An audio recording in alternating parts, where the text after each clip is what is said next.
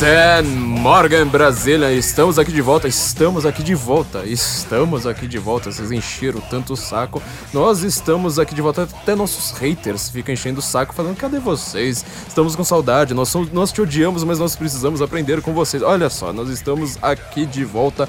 Eu sou Flávio Morgenstern e você não é. Este, para quem não sabe, é o podcast do Senso Incomum. Neste podcast, nós estamos certos. Quem discorda da gente está errado. Eu estou mais uma vez com o maior habituê deste podcast, a pessoa que adora fazer podcasts comigo, a pessoa que é toda hora assim, sabe, de boa vontade, sabe, com o maior sorriso no rosto, sempre que é convidado para estar aqui no estúdio ao meio-dia, conforme o horário combinado, e chega mais ou menos, deixa eu ver que horas são aqui agora, 6, 4 e 53 Estou aqui com meu grande amigo Felipe Martins, mais uma vez no nosso podcast. E aí, Felipe, como que você está? Além de atrasado. Bom, eu, tô sendo caluniado aqui enquanto o microfone está desligado, não pude me defender, mas uh, eu só quero dizer que essa questão do atraso é uma questão geopolítica. Ontem mesmo colocaram vários gráficos uh, do atraso habitual do Putin ali, que deixa o Papa esperando, a Rainha Elizabeth esperando. E o Trump foi o único que não permitiu que ele fizesse isso. Então eu estou aí praticando uh, para fazer parte desse grande jogo da geopolítica. Eu vou te lembrar também que o Barack Obama, ele próprio, deu um chá de cadeira fumegante no próprio Benjamin Netanyahu. Pois é, aquilo, é, foi, foi, aquilo foi horrível. Bizarro. Então eu acho que você está mais pro Obama do que para Trump. Sinto muito te, te, te lembrar disso, mas. E isso é uma difamação, não é uma calúnia. Calúnia imputa crime, é, se não me engano, artigo 240, difamação acho que é 241. Tá, eu então, não, não, não, não entendo nada de, de é. lei. Então você está me caluniando dizendo que eu te caluniei, só pra... Eu só... tô aqui só porque eu fui obrigado, Flávio me levou pro Twitter, inclusive, para compartilhar um pouco ali a, a, os xingamentos, as cobranças. E a gente está aí então para tentar atender essas cobranças. Chama-se lobby, é uma medida muito eficaz, como nós estamos vendo. Nós estamos aqui, Felipe, olha, depois de muito tempo sem gravar, certo? Muito tempo sem gravar, por causa da Copa. Então eu acho que a Copa deveria ser o nosso tema de hoje. O que, que, que, que você acha? Bom, eu não entendo nada de esportes. Então é a melhor coisa ainda. Pô, mas tá perfeito. Fechou.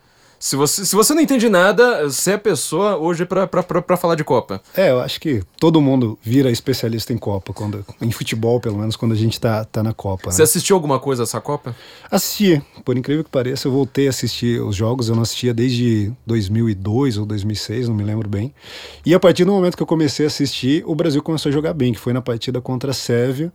Mas no jogo contra a Bélgica, eu estava voando uh, ah, para Salvador e não pude assistir a maior parte do primeiro tempo. Só quando eu comecei a assistir que o Brasil fez gol e reagiu. Então, eu tenho a teoria de que o Brasil só perdeu porque eu não estava assistindo o jogo todo. Ah, sim. Porque eu, eu, fui extremamente caluniado aqui no, no, no, no, no Twitter, no É, Facebook. o que você tem de, de, pé frio, eu tenho de pé quente. Não, só não. que eu não consegui é, balancear as forças é, é do, teoria, do, universo. É uma teoria completamente errada isso. Eu estava torcendo para Islândia, para Dinamarca, certo? Eu só estava torcendo para time... Alemanha. Pra, ok, Alemanha e Brasil. Brasil, são, Alemanha, pra Croácia.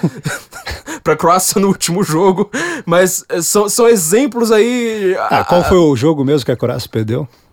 Uh, bom, enfim, era o último jogo. o que você torceu? O último jogo em que os globalistas, multiculturalistas, aliado aos islâmicos, estavam dominando tudo, como dominaram. Então, é, eu não sou uma pessoa sozinha que possa fazer frente a eles. E o caso da Alemanha, obviamente, ela já tinha a maldição do, do, do campeão, que sempre é escorraçado na primeira fase na Copa seguinte, e ainda jogou de verde.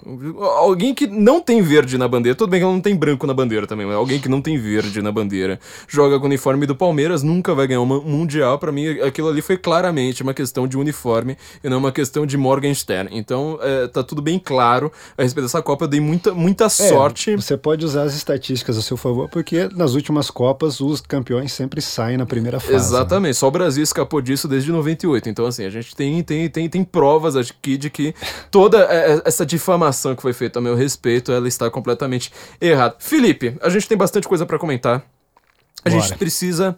é, você trouxe até o seu computador para você fazer o seu dever de casa que seu cachorro comeu aqui É, pro enquanto, estúdio. enquanto a gente está conversando, eu estou preparando a aula de, de- de outro, outro lugar, outro contexto, outra coisa, outro assunto. Então a gente vai falar de Oriente Médio e de Balcãs. A gente já falou de Oriente Médio, agora a gente vai falar de Balcãs. Só coisa simples, né? É, o Balkans é muito simples. Coisas assim extremamente fáceis, né? Level very easy, etc, Não. etc. Uma coisa curiosa sobre os Balkans é que boa parte do Game of Thrones é filmado lá. Mas ah, os conflitos dos Balcãs são ainda mais complexos do que tudo que acontece em Westeros. É, é, vamos lembrar, filmados nos Balcãs, acho que é na Sérvia, se eu não me engano. Principalmente na Croácia e na Sérvia. né? Croácia e pega, pega um Sérvia. pouco dos, dos dois territórios. Só que também na Islândia. Ah, Islândia. Olha só, aquela parte Westeros lá no norte do norte do norte da muralha é literalmente filmado na Islândia com um monte de, auto- de atores islandeses. Então você vê que. Mostrando que a Islândia representa a morte vindo sobre a civilização ocidental. Exato. Ó, é, é, tem, tem provas aqui suficiente que não tem nada a ver com o azar dos times para os quais eu torci nesta Copa. Mas, bom, falando, vamos falar um pouco de sorte antes. Nós temos sempre nosso grande sponsor, nosso último, penúltimo episódio que nós fizemos foi com o nosso sponsor aqui, Roberto Burgues, da CV para VC. Você provavelmente, você não, Felipe, você que está me ouvindo, é, você deve ser uma pessoa que às vezes está meio azarada porque você está sem emprego. Ou mesmo que você esteja com emprego, você não está ganhando o suficiente, você está precisando de uma vaga melhor e você provavelmente não consegue isso por conta do seu currículo. Seu currículo é uma desgraça e você não sabe disso. Como o Roberto explicou aqui pra gente, as pessoas não sabem que elas estão com um currículo ruim. E às vezes, essa pequena diferença no currículo é que você pode fazer toda a diferença no seu orçamento para os próximos anos. Ou seja, você sai de uma vaga que você está ganhando um X e você vai ganhar um percentual muito maior se você pensa no que, que é isso ao longo dos anos. Então, o investimento, é, um dos melhores investimentos que você pode fazer é você entrar lá na CV para VC, é, que eles vão fazer um currículo adequado para você, um currículo assim com todos os macetes de quem trabalha é, no recrutamento, na, par, na, na porta de entrada no mercado de trabalho há anos. Eles entendem muito disso e eles têm alguns bônus especiais para os nossos ouvintes, ou seja, é só para quem ouve Guten Morgen, ninguém mais tem isso só para os ouvintes do Guten Morgen.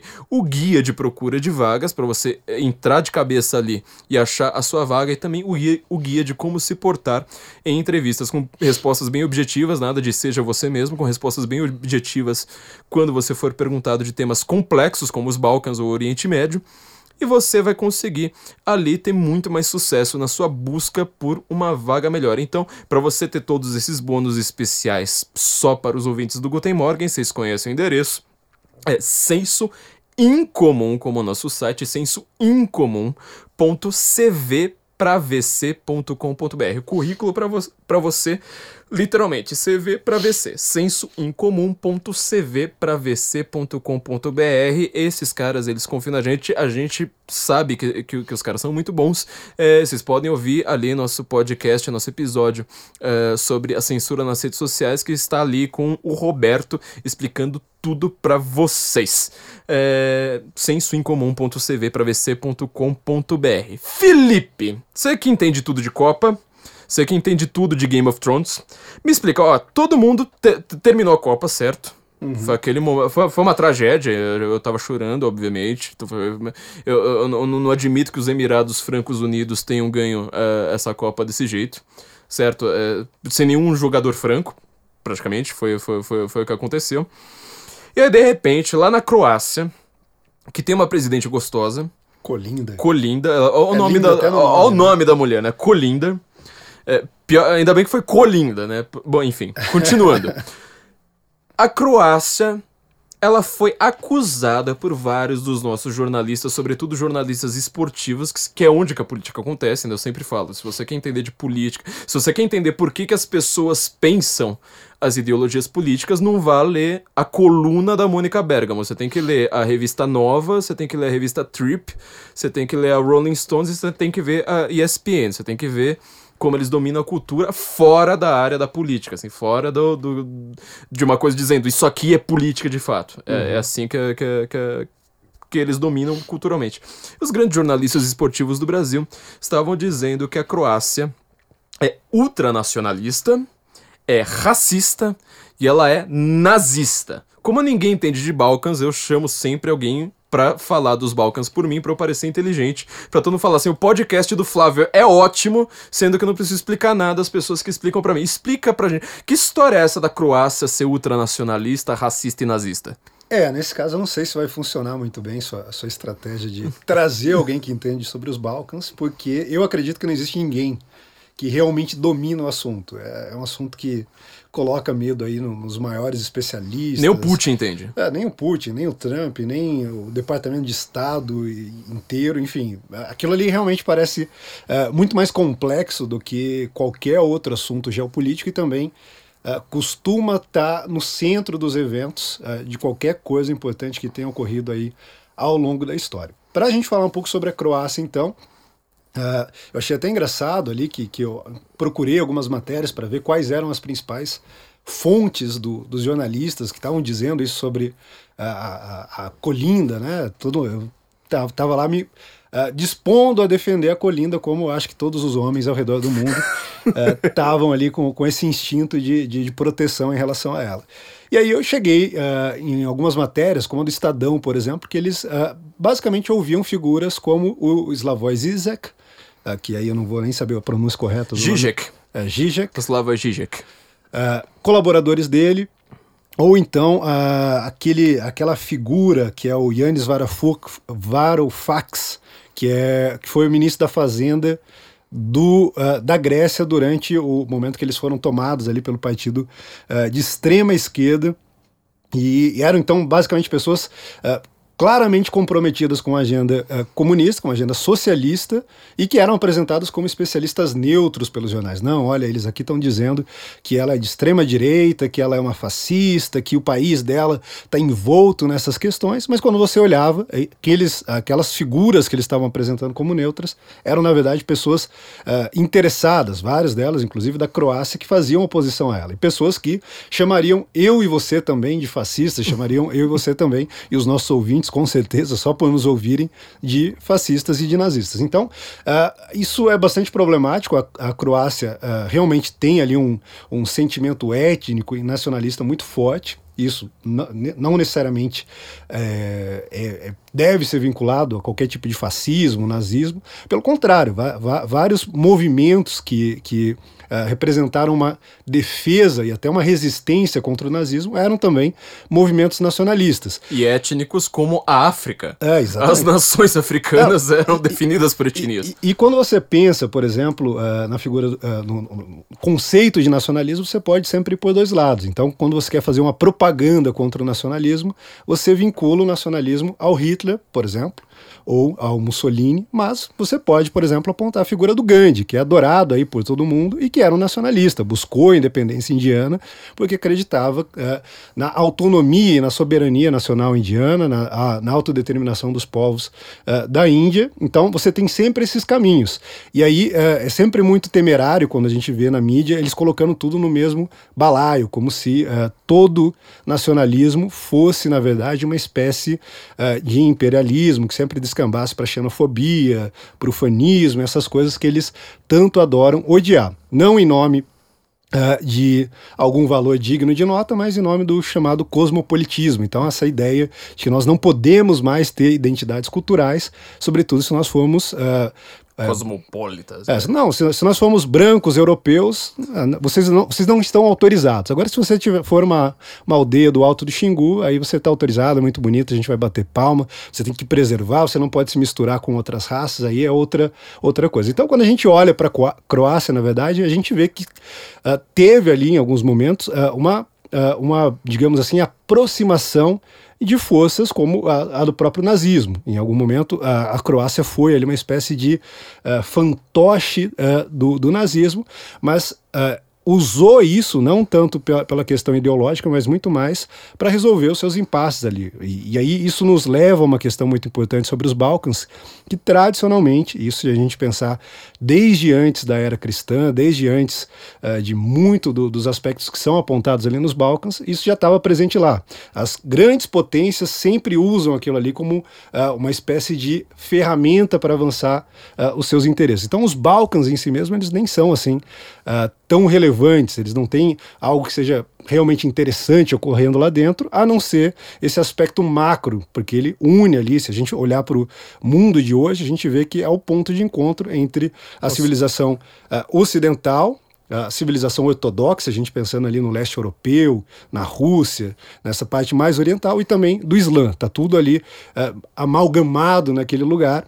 É o entrecruzamento, né? É, exatamente. Literalmente, assim, geográfico, é o entrecruzamento uh, do, do, dos limites, né? Do Ocidente, do Oriente. Sim, e, e, isso vem desde a época do, do, de Alexandre o Grande. Alexandre o Grande, que era uma Macedônia, Macedônia fica no, nos Balcãs. No norte da, da, Hoje que está ao norte da Grécia, hoje é um país é, próprio, né? Um país. Sim, exatamente. É, mas era parte daquele movimento.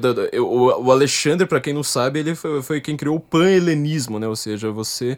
O grande primeiro imperialismo do, do mundo ocidental é que foi você criar toda a, a, tentar expandir aquela ideia que já tinha lá com Sócrates da filosofia grega expandir para todos os terrenos que uh, a Grécia conseguisse ocupar e foi para Afeganistão foi para é os limites chegou chegaram ali até é, muito pro, para lá até do Afeganistão um pouco. É, ele chegou, na, na verdade, assim, todo mundo comenta a respeito de Alexandre o Grande que quem impediu Alexandre o Grande foram os elefantes, né? Ele chegou ali na é. Índia, ali na China, viu elefantes e falou assim, isso aqui não dá para brigar, voltou e falou assim, é, é, esse é, nosso, esse é o nosso espaço. É, e, e a Índia que tinha uma base cultural mais sólida do que praticamente todas as outras civilizações que ele dominou, mostrando também uhum, a importância da cultura, que é exatamente o que esses jornalistas que criticam a Croácia querem de algum modo uh, uh, eliminar, digamos assim, do, do, cenário mundial. Eu iria fazer um paralelo que você falou, um parêntese rápido que você falou sobre a Colinda. Parece piada, mas eu não trataria como piada. O Humberto Eco, que eu acho que foi uma das pessoas que mais estragou a visão ocidental sobre fascismo, porque assim, 90% do que ele falou sobre fascismo tá errado, incrivelmente, um italiano tão inteligente quanto ele, é, ele tem um, um, ensaio, um ensaio de uma página, não lembro agora qual, qual, qual o título, tinha em português na, na, no final daquela revista Entre Livros, quando ela existia, e ele faz uma, uma piada curiosa. Eu, eu acho que assim, a, a Colinda, eu, eu não consigo imaginar um fascista vestido de toalha de mesa, entendeu?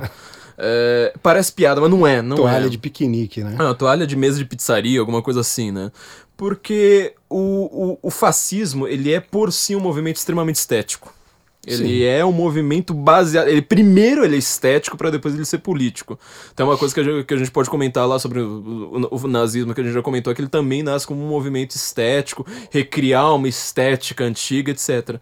E o que é mais curioso é que o fascismo, sobretudo o fascismo italiano, mas tam, também vale para o alemão, ele foi extremamente falso nisso, né? Porque você tenta ter um ideal, assim, sabe, de beleza romana, grega, não sei mais o que, que ninguém mais tem hoje, né? Tipo, você não via aqueles caras lá fortões, sabe, parecendo estátuas gregas.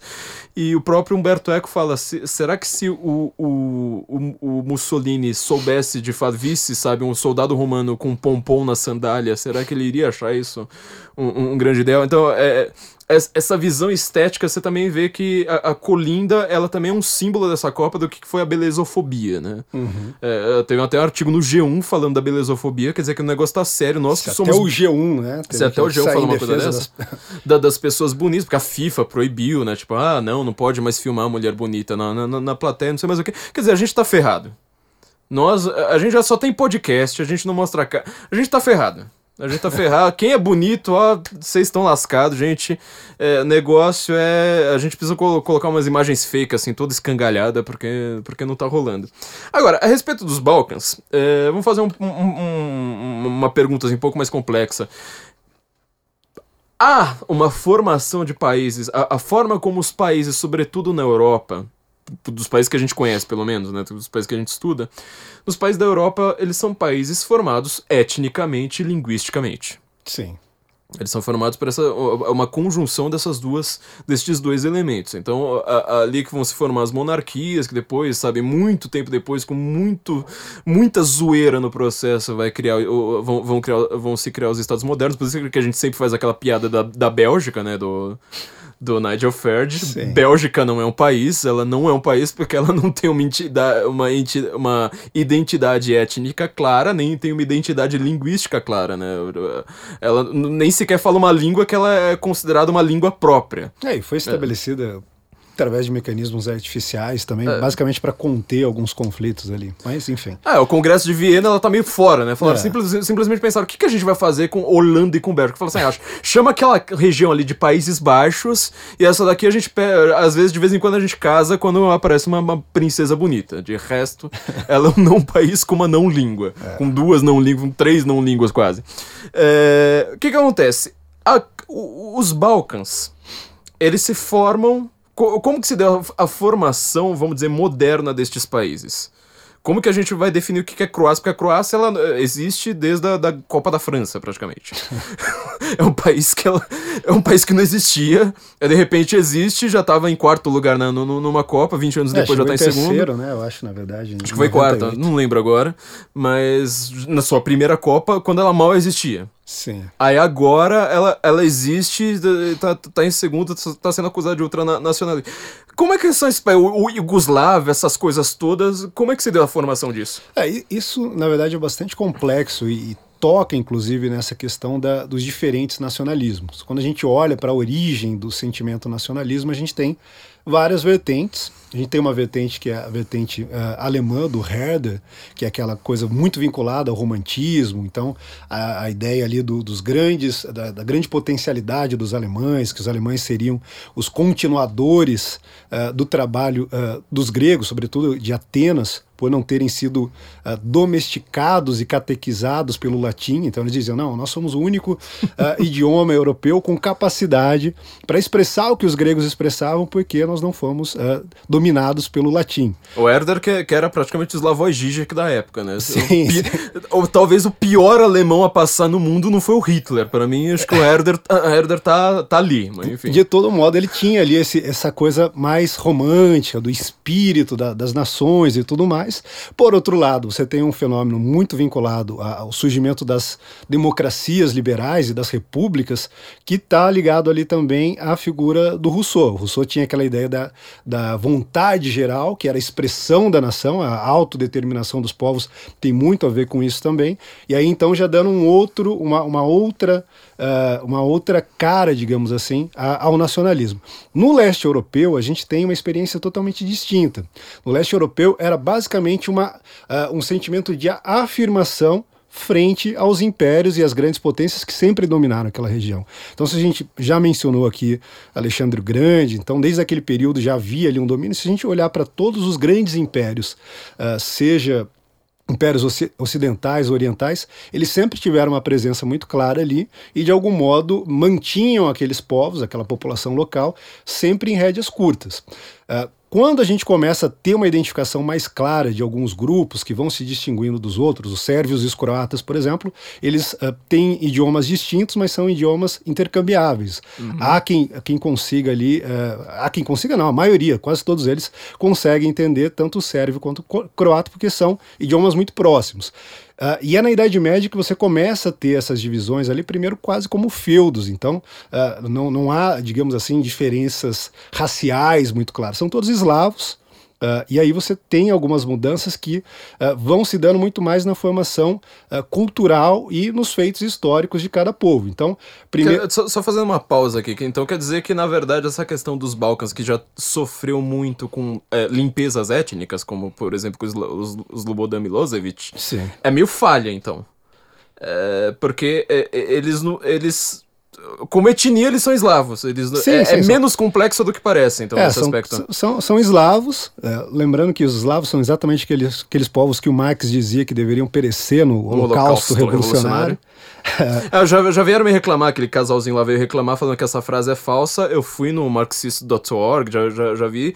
É, é, que simplesmente ele usa a expressão, é, o que é o equivalente, acho que é Sturm mesmo, que é, que é o equivalente a tempestade revolucionária. É, inclusive o Rubens é. Endelli, que é um aluno do professor Olavo de Carvalho, que é o tradutor da obra do Marx aqui no Brasil, ganhando prêmios, inclusive, ele uhum. fez ali algumas traduções de textos que estão disponíveis apenas em alemão e ele constatou que existem sim, sim. essas considerações sobre as questões étnicas e tudo mais. É que todo mundo falou assim, meu, eu preciso salvar o Marx aqui em algum aspecto. Fala assim, ah, não foi o Holocausto que ele disse, que traduziram pro inglês como Holocaust. Sim, sim. E aí vão lá reclamar, mas é, é tem lá, tá, acho que é, se eu não me engano é Tempestade Revolucionária. Tá, é. no, tá no meu vídeo no, no, no, no YouTube pra quem, pra quem viu, né? Exatamente. Então quando você pensa mais nesse componente, digamos, uh, racial ou étnico, até se você quiser, ainda que a definição de etnia seja um pouco mais complexa do que isso, você vai ver que eles são todos eslavos.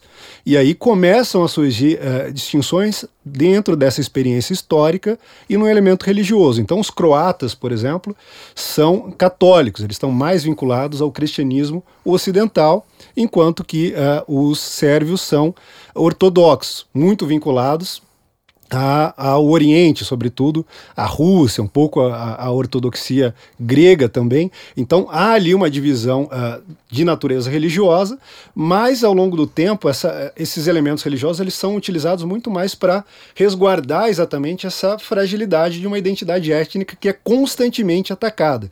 Então quando a gente pensa nessas, nesses diferentes vertentes dos nacionalismos, a gente vai ver que, uh, inclusive as teorias propostas ali para explicar o fenômeno do nacionalismo uh, eles variam muito de região para região. A gente tem a teoria modernista, que é aquela que é adotada por quase todo mundo, devido a, a ser a teoria, uma, uma, das teorias que o Hobsbawm propõe, por exemplo. Então, os marxistas defendem isso, que é basicamente, não, nacionalismo é um, uma manipulação das identidades construída pelas elites para dominar a burguesia. Basicamente isso. Ah, todo, todo marxismo é resumismo, e, é resumível a uma frase. E isso está muito vinculado a, a, ao Reino Unido, aos países ocidentais. Aí você tem aí essa vertente do Herder, esse, esse essa coisa mais romântica realmente, que via no, nos elementos da própria natureza já a presença da etnia. E no leste europeu, inclusive com participação uh, de croatas, sérvios, você tem o que eles chamam de etnossimbolismo, que é a ideia de que você uh, não está nem no extremo de ah, isso é totalmente fabricado, nós não temos nenhum elemento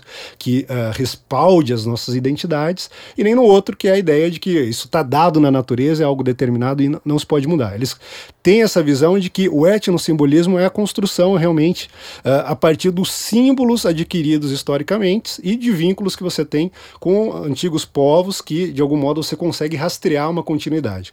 Então, dentro desse, desse aspecto, a gente pode dizer que uh, essas identidades que se chocam hoje mais claramente dentro dos Balcãs, elas têm essa, elas assumem essa identidade atual na Idade Média. Antes disso, os povos eslavos estavam ali meio misturados, você não tinha muita distinção realmente. Na Idade Média, dentro daqueles arranjos também muito poroso, então você não tinha uma definição clara do que era um Estado, do que era uma nação, do que era meramente um feudo, você começa a ter aquelas divisões ali uh, no âmbito dos Balcãs, e isso vai se perpetuando ao longo do tempo. É, é, importante notar que durante todo esse período sempre houve ali a presença massiva de, alguma, de algum grande império ou uh, de alguma superpotência. Estrangeiro, então. É. Sempre ele estava sendo dominado Exatamente. por alguém de fora. E nesse sentido, o nacionalismo uh, do leste europeu e dos Balcãs, ele vem sempre como um mecanismo de proteção, na verdade. A gente uhum. fala muito atualmente sobre o chamado soberanismo, né? Que a gente faz aí uma distinção. Quando você fala a gente, vamos deixar bem claro, a gente é só nós. É, só nós dois. só nós definimos as coisas como soberanistas, mas enfim. E, e, e lá você tem, digamos assim, um, um, um soberanismo de vanguarda vanguarda, porque desde muito cedo você tem exatamente isso. E esse sentimento nacionalista, então, ele é muito vinculado a uma própria, a própria fragilidade do, da identidade, do conceito de nação que você tem naquela região. Você pode ver as mudanças ali. Existem alguns vídeos na internet que você olha, você vê as mudanças ali, é quase de década em década, mudando as fronteiras, mudando uh, quem está dominando e tudo mais. E até por isso eles estão sempre no centro e, de algum modo, no início dos grandes conflitos sistêmicos. Se você pegar aí no, ao longo da história, o caso mais conhecido é o da Primeira Guerra Mundial, na Segunda Guerra Guerra Mundial teve uma participação também, mas você voltando nas guerras napoleônicas, antes disso, se você olhar uh, para a própria queda uh, do, do Império Turco Otomano, tudo isso está tá muito vinculado com o que está ocorrendo ali, e é exatamente por essa questão que a gente falou. Ali é um ponto de convergência, ponto de encontro entre três grandes civilizações, é também o centro dessa placa territorial que a gente chama de Eurásia, que vai desde a da, da Península Ibérica até o, o, o extremo, extremo, Oriente, da Sibéria. É, é, da Sibéria, pegando ali inclusive território chinês e tudo mais, uh, e aquilo ali é o centro os principais analistas geopolíticos sempre apontam que eh, quando as coisas começam a sair do controle lá, é um sinal de que a gente já tem uma tempestade formando aí para um conflito. Uhum. Atualmente a gente tem uma situação uh, relativamente estável e voltando a falar da Croácia, a gente pode apontar inclusive que parece muito pouco provável que uma nação uh, fascista, nazista, como nossos jornalistas estivessem dizendo, fizesse parte da OTAN com a anuência ali de uh, todos os membros da OTAN, inclusive uh, queridinhos uh, dos jornalistas como a Alemanha da Angela Merkel. Nós podemos apontar, inclusive, que a Croácia ela tem relações uh, muito positivas com, com a Alemanha e que, que, atualmente a principal influência dentro da Alemanha é exatamente a da, a, a, a, aliás, dentro da Croácia é exatamente a da Alemanha. E nesse sentido a gente vê, inclusive, várias das políticas uh, adotadas ali pelos progressistas alemães sendo adotadas também dentro da Croácia. A gente tem, por exemplo, a, Colinda, que, que se tornou esse objeto de ódio, apoia algumas bandeiras que nós, como conservadores, não apoiamos. Ela defendeu, por exemplo, a legalização do aborto lá dentro da Croácia. E isso é Ambientalista. É, é, eu, eu, eu, até iria, eu, até queria que você comentasse isso, porque no, no Twitter, assim, muita gente foi falar assim, ela não é conservadora de verdade, não sei o que, porque descobriram isso, mas é, é o que eu falo, globalismo você pega no ar. É igual você pegar a AIDS na Rua Augusta. Só você respirar muito fundo que você pega. É, ou fumar maconha aqui na Vila Madalena. Se você respira muito fundo, você pega. A ideia do globalismo é você pegar uma, ideia, uma ideologia no ar. Sim, sim. É, não é você estudar. Ninguém vai, vai, vai, achar que alguém estuda isso aí. É, e a Colinda, meu ver, é, é, é, é justamente essa questão. Ela tem relações, sobretudo relações externas, de política externa, que fazem com que ela adote o que Sim. pega bem hoje em dia. Uma grande assim. dependência, inclusive. Né? É, é. Isso ocorre em relação a outros, a outros estados também. Mas no caso da Colinda isso fica muito claro. Ela tem ali algumas pautas uh, mais próximas do progressismo, que é utilizado, inclusive, para uh, ah, fomentar essa aproximação em relação à Europa. Uh, exemplo disso, se a gente for pensar, é a própria candidatura da Croácia a se tornar membro do, da União Europeia. Então, se a gente pensar nos grandes movimentos nacionalistas da Europa hoje, a maioria deles estão defendendo uma saída. Uhum. E aí, essa figura aí que a, mídia diz Chama que é, uma, ultranacionalista. é ultranacionalista e tudo mais, está realmente tentando ingressar na União Europeia, que é por motivos próprios da, da geopolítica uh, e dos interesses uh, próprios ali à Croácia, que não, não, não vão se explicar só na doutrina. Ah, não, isso é de direita, isso é de esquerda, isso é nacionalismo, Sim. isso é globalismo. Então, uh, é uma questão muito mais complexa do que os dois lados estavam querendo fazer dizer. É, é porque tem, tem informação pelo Twitter também, é uma complicação, né? Você pega uma frase, o Twitter está criando a, a, invenção de uma nova ciência que é a hermenêutica de frase isolada. é, é, uma capacidade das pessoas, tipo, elas criam uma filosofia de vida baseada numa frase de 140 caracteres, 280 hoje. Não, e outra, é. existe uma, uma certa fobia também, uma mania, aliás, fobia não, uma mania, na verdade, de enxergar análise em tudo. Então você faz uma piada, faz uma brincadeira, você faz um comentário aleatório, compartilha uma impressão, aí vem lá alguém e comenta, boa análise. Não, mas cadê a análise? Eu não, tipo, não analisei nada. Isso aqui eu só estou fazendo um comentário, uma piada, uma brincadeira, escrevi um, um, conto, um romance, um poema, não é uma análise. Pelo amor de Deus, existem é. outros gêneros literários. É, eu fiz uma piada uma vez com, com, com, com a quem foi? Com a Le Pen, nossa, vai falar, nossa, sua análise estava errada, não sei mais o que. Eu falei, gente, vai fazer piada. Você tinha falado que os nossos jornalistas, então, eles pega uma informação completamente viciada, para dizer o um mínimo, Sim. né? Mas na verdade, assim, é uma man manipulada claramente. Só pra te, te mostrar isso aqui, eu nem sei se você viu. Você viu que jornalistas brasileiros acharam uma suástica no campo, no gramado? Acho que eu não vi. Como isso. se, assim, o time croata, a, a, cabeça dos caras, né? Pra, porque pra estar tá lá, uhum. significa que o time croata chegou lá no, no, no, no, no campo em que vai jogar e desenha uma suástica, assim, no meio da grama. Pior que assim, você vê a foto, sério, assim, mas você precisa de ter um microscópio eletrônico, assim, para conseguir encontrar a porra da suástica. Mas ó, tá no. Tá, tá no.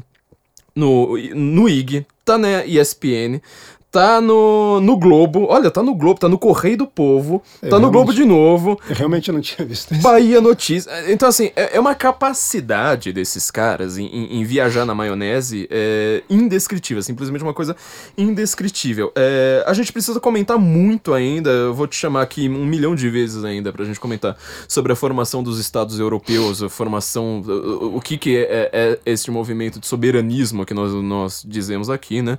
Porque eu tô estudando muito isso, cada vez eu fico mais fascinado Vejo que a gente não aprendeu absolutamente nada sobre isso. Por exemplo, a gente não sabe quem eram os francos. Sim. Quer dizer, a França ganha a Copa, a gente não sabe quem eram os francos. Com uma seleção sem nenhum franco.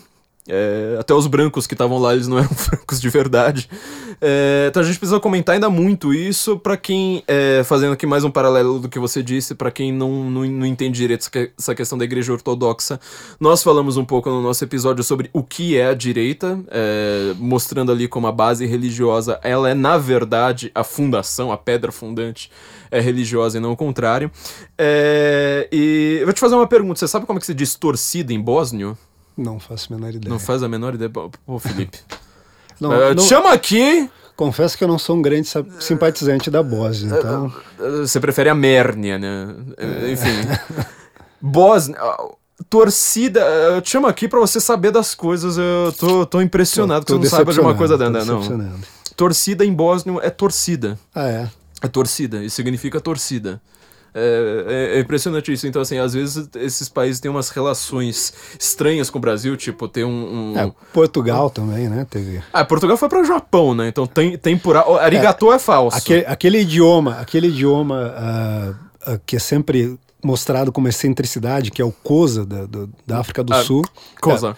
É, é, escola em Kosa é escola. Só colocaram um estralo ali. É, é, é com estalo, então. É. Escola, tá. Escola. Eu não consigo pronunciar Exatamente porque os portugueses foram os primeiros a levar ali com os jesuítas as escolas para as tribos africanas. Olha só, tempurá vem realmente de tempero, né? Arigatô não vem do, do, do, do obrigado, ao contrário do que se diz. É, mas o, o, o que eu ia dizer, a Sérvia a Sérvia, é, você tinha comentado dela, nós ganhamos dela. Eu, foi o jogo que eu mais torci porque eu tenho raiva da Sérvia, como você tem raiva da Bósnia. Bósnia é um país muçulmano, né? Pra quem não sabe. Pois é. Pra quem fala que assim, ah, se você é contra muçulmano, você é racista. Eles esquecem que Bósnia só tem loiro de olho azul. E é um país muçulmano, né? Eu tenho um texto escrito sobre isso, a, a divisão nazista da Bósnia, né? Que era Hanchu, é, que significa justamente cimitarra era composta por gente loira que era muçulmana, né? Muçulmano, eles sempre defenderam o nazismo, obviamente, uh, na Segunda Guerra. É, mas a Sérvia, ela foi quem, vamos dizer, gerou a Primeira Guerra. Sim.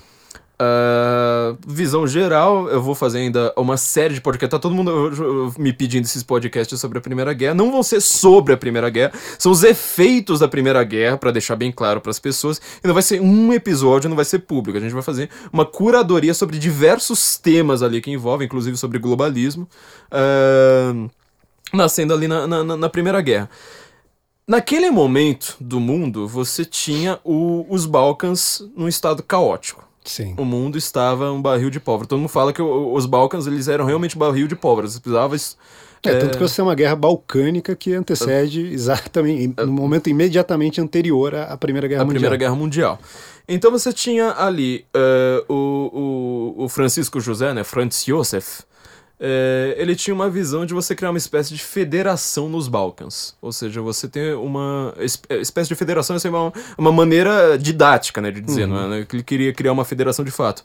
Mas você iria, então, aplainar a divisão de poderes. É o que praticamente todo general faz, né? Não deixar nenhum inimigo muito mais poderoso uh, no, no, no matar o outro. E a Sérvia, especificamente, ela sempre quis ser a, manda-chuva do negócio Sim. e falar: não, nós que vamos ser os mandantes dos Balcãs, nós estamos aqui do lado do Império Austro-Húngaro, que tinha boa parte desses países do dos Balcãs, né? Iugoslávia, enfim.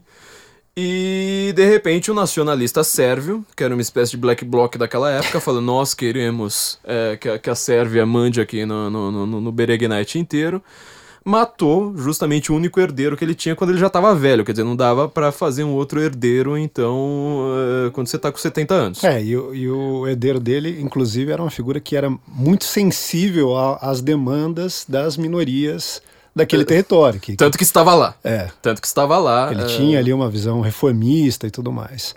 Exatamente. Então, assim, depois da Primeira Guerra, não dá pra gente ficar explicando todos os países. Como que ficou essa divisão? Quer dizer, a, teve revolução na Rússia, a Rússia virou comunista, virou tudo satélite comunista, como é que foi? É, é, então a gente falou. Apanhado geral, assim. É, a gente falou lá atrás da, da, da Idade Média tal, começaram a se formar, a gente foi avançando ali sempre com esse domínio de grandes potências. Na Primeira Guerra Mundial isso não foi distinto. A gente tinha ali uh, um choque de, alguma, de algumas potências, a Áustria-Hungria, nós tínhamos o próprio uh, Império Turco-Otomano, que tinha aquela presença muito significativa, e uh, as agitações que começam ali co começam exatamente contra, numa insurgência por meio de uma aliança de vários dos países, ou nações, melhor dizendo, uh, daquele contexto contra os turcos. Então havia ali uma insurgência contra os turcos e tal. E. Desde o Drácula. É. E, e, e, você tinha, inclusive, ali dentro dessas alianças, uh, divisões internas. Então era uma situação mais ou menos parecida com a da Síria hoje, que também uhum. é muito difícil de entender. E aí, dentro dessa, dessa, dessas divisões, uh, você tinha um lado mais próximo à Alemanha, e, portanto, aos países da Tríplice Aliança, e, de outro lado, uh, os países mais próximos, uh, aliás, os grupos mais próximos à Rússia, e, portanto, a, a Tríplice Entente. É isso, né? Tríplice Entente e Tríplice Aliança. É, sabe que a, a grande confusão é que inverte na Segunda Guerra. É, Virar aliados não é a mesma coisa que, Exatamente. que, que, que, que a é Tríplice é Aliança. É o que sempre confunde. É isso mesmo. E aí você tem ali é quase aquele blefe, né? Então os, os sérvios vão lá e falam: não, a gente vai fazer aqui uh, uma expansão do nosso território. E os russos falam: uh, pode fazer que a gente vai garantir. Se tiver uhum. qualquer problema, a gente está por trás. Isso ainda a Rússia pré-revolucionária. Exatamente, a Rússia czarista, que estava, inclusive, já se é, enfrentando ali uh, o desafio bolchevique. E via uhum. nessa, nesse apoio, inclusive, a possibilidade de ampliar o seu território, ganhar prestígio internamente, conter uh, os bolcheviques. Os bolcheviques, para quem não sabe, a Revolução Bolchevique ela foi feita literalmente da noite para o dia, porque é, você não sabia até aquele momento quem queria ganhar, né? Os Sim. brancos e os bolcheviques estavam muito, muito divididos. Exatamente. E aí você tem já essas divisões, então, mais uma vez, uh, em torno das grandes potências. Quando a gente tem uh, o, a, a, essa guerra, primeiro contra os turcos, e que depois. Uh, acaba transbordando e se tornando uma guerra sistêmica, uma guerra mundial, com o assassinato do arquiduque Ferdinando, a gente vê que, na verdade, aquilo ali foi quase que um espasmo momentâneo, assim, uhum. não, não foi algo claramente premeditado. A gente tem lá aquela, aquela organização que sempre é, é mencionada, Mão Negra, que também era conhecida como Jovens Bósnios, né? Então... Os caras tinham 17 anos, né? É. Jovem. Jovem... Primeira Guerra, ó, a maior desgraça que aconteceu no mundo recentemente foi a Primeira Guerra Mundial, que inclusive vai gerar a segunda. Foi causada por quê? Jovem. Jovem. Tinha que proibir esse negócio, mas prossiga. Pois é, e aí você tem todo o conflito se, se desenrola ali após uh, uh, 1912, 1913, você tem os conflitos internos da, da Bósnia, ele transborda em, em, em 14 e é levado até 1919. No cenário posterior a isso, você tem ainda a permanência de uma situação muito bagunçada. E aí é, é interessante a gente notar, por exemplo, que uh, dentro ali do, dos Balcãs, a gente tem é, quase que o um ensaio geral do que viria a ser também a Segunda Guerra Mundial. A gente uhum. tem, inclusive, o primeiro grande genocídio, que foi. Agora fugiu o nome aqui. O Holocausto Armênio. Armênio, Armênio, sim. Foi o primeiro Holocausto a passar de um milhão de pessoas foi logo no começo da, da, da Primeira Guerra, é, feito pelos tu jovens turcos, né? Eu sabia falar jovens turcos em é. turco, agora, agora esqueci. Mas, é, e para quem não sabe, os jovens turcos eram uma espécie de organização misto de sindicalista, já tendendo com as ideias de esquerda dos bolcheviques, com influência séria dos bolcheviques, com muçulmano. Aí você vê misto de muçulmano com sindicalista e chega na Armênia, que foi a primeira região do mundo a se converter ao cristianismo, e eles matam mais de um milhão de pessoas. Não, se você quiser entender. Eles massacraram a população, que era uma população pequena. Minúscula. E eles. Obrigaram eles a pagar. Foi pior do que no Holocausto, porque eles obrigaram os caras a, pagar o ticket do, do, do, do dos trens lá para os campos de extermínio. É, se você quiser entender o que, que você comentou no nosso episódio sobre o Oriente Médio o grande conflito que pode surgir, é uma, uma, uma possível terceira guerra mundial neste século, é entender essa, esse massacre dos jovens turcos. É, é, a explicação é, é clara. E, e, esse vínculo com a esquerda, é, ele permanece até hoje, né? Sim. Um dos principais sites independentes nos Estados Unidos da esquerda, democrata e tudo mais, chama exatamente Young Turks, que é do Sinker Ungar lá, que levou uhum. um pau do Ben Shapiro num debate recentemente. Mas é ali um, um vínculo muito claro. E a defesa dele é muçulmanos, uh, o Islã de um lado e o comunismo de outro. Então, uh, isso está muito presente ali. E uh, já nessa época, então, a gente tem ali uma série de problemas que vão justificar essa postura, digamos, mais reativa e mais protetiva por parte uh, das etnias locais. Então, eles vão se vincular a qualquer grupo, e, e aí, por exemplo, quando os croatas uh, se aliam aos alemães, isso não ocorre porque eles tinham uma admiração pelos nazistas ou porque eles uh, tinham eles próprios uma perspectiva de mundo nazista. Não. Como eu disse, a, a Croácia continua aliada da Alemanha até os dias de hoje. Isso está dado ali muito mais por questões geopolíticas, uh, que está dado então pela configuração geográfica, pela divisão do poder, por essa característica dominante na região desde tempos imemoriais, do que por qualquer questão ideológica. Eles conseguem, uh, na década de 30, uma pequena independência ali. Então, quando a gente fala, não, a Croácia surgiu na década de 90. Realmente é, surgiu. Como país, enfim, é, né? Surgiu realmente, mas ali. Como toalha de mesa, vamos dizer é. assim, ela surge na década de 90. Na década de 30 ela já tem uma primeira aparição, depois a gente vai ver ali ao longo da Segunda Guerra isso mudando. E aí, é, como você perguntou sobre a influência russa, quando a gente tem a Revolução Russa em 17, principalmente depois, com a, a consolidação uh, da União Soviética no pós-Segunda Guerra Mundial, a gente tem ali o estabelecimento das zonas de influência soviética e do Pacto de Varsóvia de modo mais amplo. Quando a gente olha para aquela região, a gente vê que em 48 a gente tinha ali um herói de guerra, né, que era considerado um herói de guerra, que era o Tito, uh, que, que vai uh, unificar a Iugoslávia, fazendo ali então uma espécie de grande Sérvia, que também é, é um elemento que sempre teve presente no, no imaginário. E ele... Que é a mesma ideia, mais ou menos, do Gravilo Príncipe, né, que causou a Primeira sim, Guerra, sim. ou seja, criar é, um... É, alguma, algumas, é, uma, uma confederação de... É falar assim, olha, parem de brigar etnicamente, ou pseudo-etnicamente, ou por qualquer razão que você tenha, vamos criar um grande país para todo mundo. É, e, é... E, e, eles fazem isso, e aí em 48, já ali no, no, no momento imediato do pós-Segunda Guerra Mundial, o Stalin tenta tirar o, o, Tito do poder. O Tito fala: olha, se você quiser tentar, pode tentar, mas eu vou armar toda a população e aí você vê o que, que você consegue aqui. Então, dentro do 300 bloco, de Esparta. É, dentro do, do, do, próprio bloco comunista, a gente pode dizer que houve ali algum desentendimento. Inclusive, houve massacre de stalinistas dentro da Iugoslávia porque uh, o Tito não queria ser traído, não queria, ele sabia ali o, uh, do que os stalinistas eram capazes, do que ele próprio era capaz, sendo um comunista. É, eu até. Eu, um dos livros que eu mais geralmente cito para chamar os comunistas de comunistas e não de socialistas, como costuma ser feito, é o Art Brown que ele faz essa distinção. Ele fala, eles se chamavam comunistas. É, o primeiro, o primeiro motivo é esse. O é. Stalin não falava que ele era socialista. Uhum. Ele falou, eu sou comunista. Só que uma das definições que, que, que, ele dá, que eu vejo assim que é meio contraditória dentro do próprio livro dele, é justamente falar assim, tem que fazer parte da Internacional Socialista, por isso ele acha que não existiu comunismo na África. Ele não vai falar que Angola é comunista, que o Zimbábue é comunista, etc. Eu falo, tá, mas e o Tito? Porque ele, ele ele foi expulso né, da Internacional Sim. comunista e, e não e aí criou, criou um, um, movimento internacional que tem ali características muito parecidas com a da Internacional, que era o movimento terceiro-mundista, dos uhum. países não alinhados. Uh, que vinculou aí a maioria desses países africanos, asiáticos, no Oriente Médio, então não, não deixava de ter ali uma certa coordenação, mas era uh, algo só que, que tinha uma visão distinta, digamos assim, daquela adotada pelo Stalin. Em vários momentos houve, inclusive, uma grande uh, cooperação. E a Albânia, que está naquele contexto também, que é a inspiração uh, de parte do, do, do, nosso PCdoB aqui no Brasil, foi a inspiração durante muito tempo do Aldo Rebelo, naquele momento simplesmente se isolou. Falou, ah, então se danem todo mundo, eu vou fechar aqui, a gente não vai receber imigrante, a gente não vai fazer nada disso e vai tocar o nosso comunismo aqui, é um nacionalismo aí daqueles mais bizarros.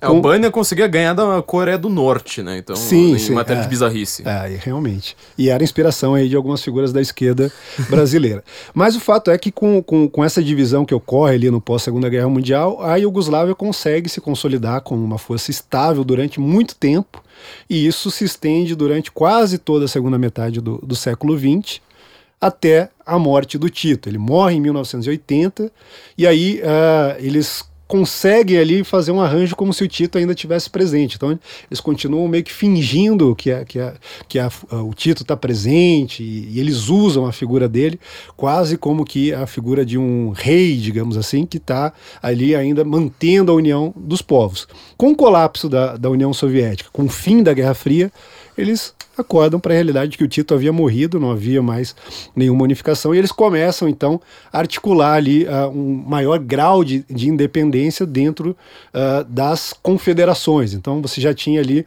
um primeiro elemento que podia levar ao separatismo. E aí é quando a gente entra em mais um período de grande conturbação, que é a década de 90, onde a gente tem uma série de conflitos que não estão de todos resolvidos. A gente tem agora uh, o Kosovo, que declarou unilateralmente a sua independência, alguns países reconhecem, outros não reconhecem, e que podem dar, inclusive, o tom de conflitos aí no futuro. Certo. E como a gente vai chegar eh, em uma figura é, só pra gente fechar esse, esse, esse assunto do, do dos Balcãs, é, duas perguntas. Em primeiro lugar, como é que a gente vai chegar a, a, aos movimentos socialistas que causaram também, como Hitler, que também era um socialista de outra, de outra cepa, ou seja, ele não fazia parte da Internacional, é, fez um hino contra a Internacional, contra, uhum. contra, contra os vermelhos, mas ele fez, é, fez uma espécie de socialismo é, com uma limpeza étnica. É, e outras pessoas também nos Balcãs fizeram limpezas étnicas, como que o cara que eu comentei, Slobodan Milosevic, que ele conseguiu ser ditador socialista de dois países, né? Por causa uhum. dessas, dessas mudanças de lá pra cá.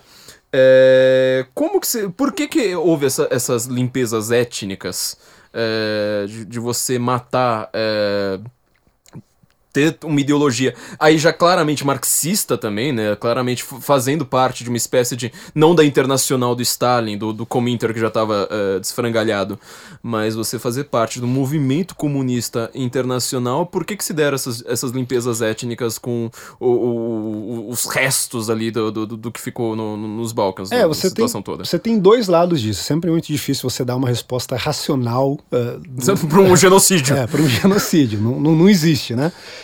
Mas quando você olha, você tem dois lados disso. Você tem um lado realmente ideológico, então você tem ali mentalidades que estão claramente capturadas por uh, ideias revolucionárias e utópicas uh, de uma nação perfeita, de um, de, digamos, de uma unificação, ou em outros casos, de um, uh, de um separatismo que levasse a uma nação concreta, de um determinado modo, com determinadas características. o socialismo tem, é isso, né? É, você tem, você tem ali uma presença muito forte dessa mentalidade revolucionária. Inclusive o vermelho uh, uhum. da bandeira da Croácia simboliza exatamente o sacrifício revolucionário feito ao longo uh, do tempo. Então isso está dado ali também uh, na, na, própria, nos próprios símbolos dessa nação que estão chamando aí de nacionalista.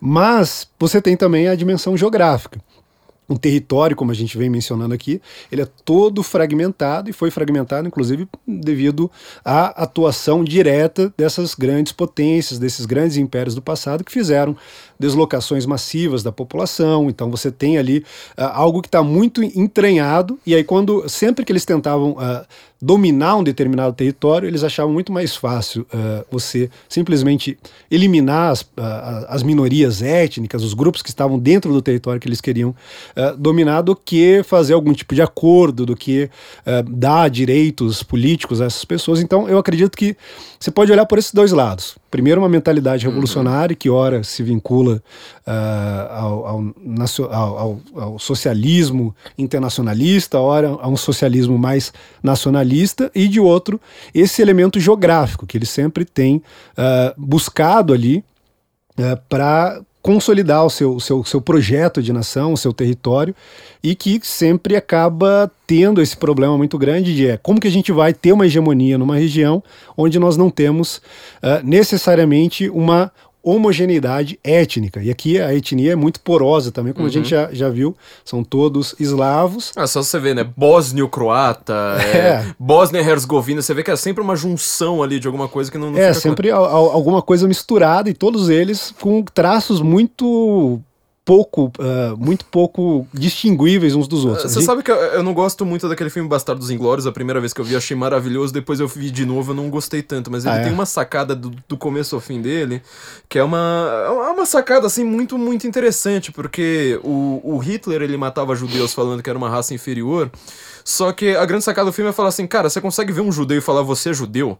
Você não é alemão, é uma dificuldade. Porque assim, judeu é tudo loiro de olho azul também quando eles Sim. vão pra Alemanha. Eles têm cara de russo, tem cara de negro, tem cara de sei lá mais o quê. Então é difícil você imaginar. E ali você teve massacres limpezas étnicas, uma coisa que pouca gente resolve lembrar, né, de populações brancas, de populações loiras, de populações caucasianas, tudo loiro de olho azul também, e pior que aquele loiro mais loiro, assim, de deixar os alemães parecendo negões, né, aquele, inclusive eslavos, quem acha que é eslavo e slave tá, tá muito longe, não, é, eslavo realmente significa escravo, né, era um país, era um populações escravizadas por essas grandes potências.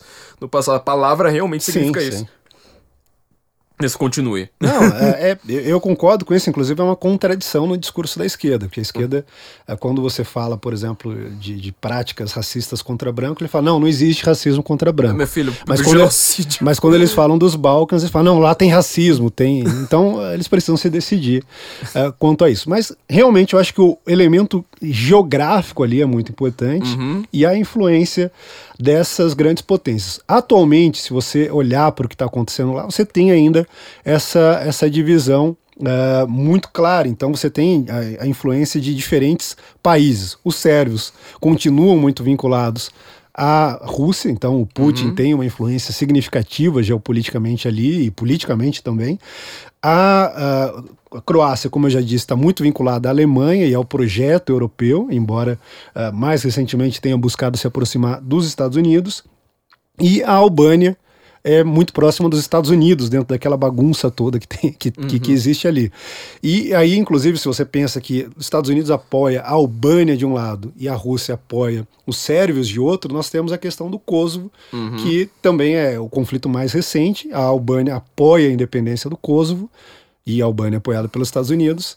A Sérvia é contra a, a, a, independência do Kosovo, inclusive porque diz que o Kosovo é o berço da sua civilização sérvia, do seu, do seu povo sérvio. É e... Kosovo, ó, é, vem do ovo, é então enfim, prossiga. E, e você tem aí, mais uma vez, essas duas grandes potências como sempre ocorreu uh, ao longo da história, de lados opostos. Isso sempre ocorreu. Se você pegar uh, todos os grandes movimentos, então, se você pegar, por exemplo, os otomanos de um lado e os cruzados de outro, eles se uhum. chocam, inclusive, nos Balcãs. E você vai avançando, Primeira Guerra, Segunda Guerra, guerras napo napoleônicas antes disso, sempre teve ali as grandes potências do cenário global, naquele momento, naquela conjuntura, entrando uhum. em choque, em conflito naquela região. Então, muitos dos problemas que ocorrem ali também estão vinculados vinculados a esses grandes movimentos geopolíticos e a localização de encontro ali da, da Uh, dessas três civilizações, dessas três culturas, já preconizando de modo muito claro o choque cultural. Inclusive, quando a gente pensa aqui nessa ideia uh, de choque cultural, a gente pensa no livro do Huntington, ele base se baseava muito no que ocorreu ali na década de 90. O Huntington, que uh, em parte estava respondendo ao Fukuyama, aquela ideia tola Idiota. do Fukuyama de que nós tínhamos o fim da história. Uh, o, o Huntington falava exatamente isso. Olha para os Balcãs. A gente está na década de 90, um conflito está se desenrolando lá, justamente devido a um choque de culturas. A gente vai ter uh, massacre contra os bósnios por serem uh, muçulmanos, vamos ter muçulmanos massacrando cristãos, e aquilo ali é uma constante. E também o conflito de ortodoxos e católicos, de modo que isso antecipa aí muito claramente algumas tendências e que pode, inclusive, uh, voltar a ter uh, grandes conflitos nos próximos anos de modo muito claro. A gente tem outros problemas lá que chegam a, ser, a parecer até engraçados. Então, atualmente tem uma, uma, uma certa disputa entre a Grécia e a Macedônia pela, pela política de mudança de nome da Macedônia. Então tem, tem, uma, tem uma disputa bizarra, mas coloca também de novo a Rússia de um lado e os Estados Unidos de outro. Sim. É, bom, você acabou respondendo tudo, porque eu ia perguntar da influência do Putin ali, iria perguntar se você acha que pode ter um conflito ali. Bom, você acabou respondendo tudo, né? É, só ia comentar que também teve o general, é, já que você tá falando de coisas, vamos dizer, engraçadas, com muitas aspas, é, teve também o general Slobodan Praljek, ou Prialiek, não sei como é que é. É, nunca sei. Que é aquele que, que se matou no julgamento, né? Que ele tomou uhum. veneno e se matou lá diante das câmeras, que é, é basicamente uma continuação do outro Slobodan, né? É... Slobodan Milosevic, que causou esse primeiro. Essa, essa grande limpeza étnica, porque eu acho que no século XX É, teve limpezas étnicas na. Como é que chama aquele país da África que começa com R? Ruanda. Ruanda. Ruanda. É, que eu acho que foi a única que não foi causada por socialistas. No resto, acho que todas as limpezas étnicas foram causadas ou por socialistas, ou por islâmicos, Sim. ou por socialistas islâmicos, como no caso dos jovens turcos, né? Uhum. É, sempre foram isso. É, Felipe, é, a gente falou bastante. Vamos fazer uma coisa diferente aqui, não vamos fazer um, um programa com uma pauta só. Vamos, Perfeito. vamos falar do Neymar. Acho que tá todo mundo querendo saber do Neymar. É, a gente já falou, de- de- acho que já de- demos um panorama bem bom aí da, sobre a Bósnia. É, o Neymar cai demais. Você não acha que cai demais? É, eu, eu É. acho que ele cai demais. Porque você não vê jogo, mas você já viu ele caindo, né? É, dizer, você, não, você não assistiu jogos do Brasil, mas você viu ele caindo. Pois é, eu, eu, eu peguei ali um jogo que ele jogou bem, né? Eu disse que o primeiro jogo que eu assisti dessa Copa foi o jogo contra a Sérvia, que foi exatamente o jogo que todo mundo disse que foi, que foi a partida dele, que ele jogou melhor, fez gol e tudo mais, assim como fez contra o México. Mas ele virou realmente motivo de piada, e não só aqui no Brasil, como no mundo todo. Então, no próprio ah, time dele, no PSG, estão tirando sarro dele. É, foi, tchê, virou em Wimbledon, os caras estão saindo do, do campo rolando, né? Virou uma, uma, uma coisa. Inclusive piada de órgãos oficiais. Tinha lá o pessoal da emergência de Portugal. É, aí colocaram uma foto do Neymar. Falou: a maioria das ligações para um 90 também não são emergências de verdade. Nossa, Aí essa é ti- boa, hein? Tinha, tinha, tinham lá que era da, da Confederação Internacional de Medição de Dor. Aí eles colocaram o parâmetro atual e falou: acaba, acaba de ser descoberto uma- um novo grau de dor, que é o grau Neymar, que está acima da dor extrema. É, assim como exi- eh, eh, agora existe dois novos verbos né, na língua portuguesa, que é Ne- Neymar e Gilmar, né? Tipo, o- vai Neymar uma chuva, ou o cara, o cara Gilmou um pum, é uma coisa assim. sim, sim. Então, bom, é, eu acho que isso tem um grande reflexo sobre um tema que muita gente também pede pra gente comentar aqui no Guten Morgen e que nós comentamos o tempo todo de graça, porque a gente fica falando no, no WhatsApp sem, sem, sem plateia, Sim. é, que é a da crise de masculinidade atual. A gente tem uma grande crise de masculinidade porque você não tem mais aquilo, aqu- aquele papel que os machos da espécie deveriam tomar pra si. Ou seja, chamar a responsabilidade, ter alguma posição de liderança, ter coragem, que não significa a mesma coisa que força, ou seja, mesmo que você seja mais fraco do que seu inimigo, você, sei lá, pegar uma pedra e enfrentar um touro Coragem de um, de um Davi frente, frente, frente a Golias. Golias, exatamente.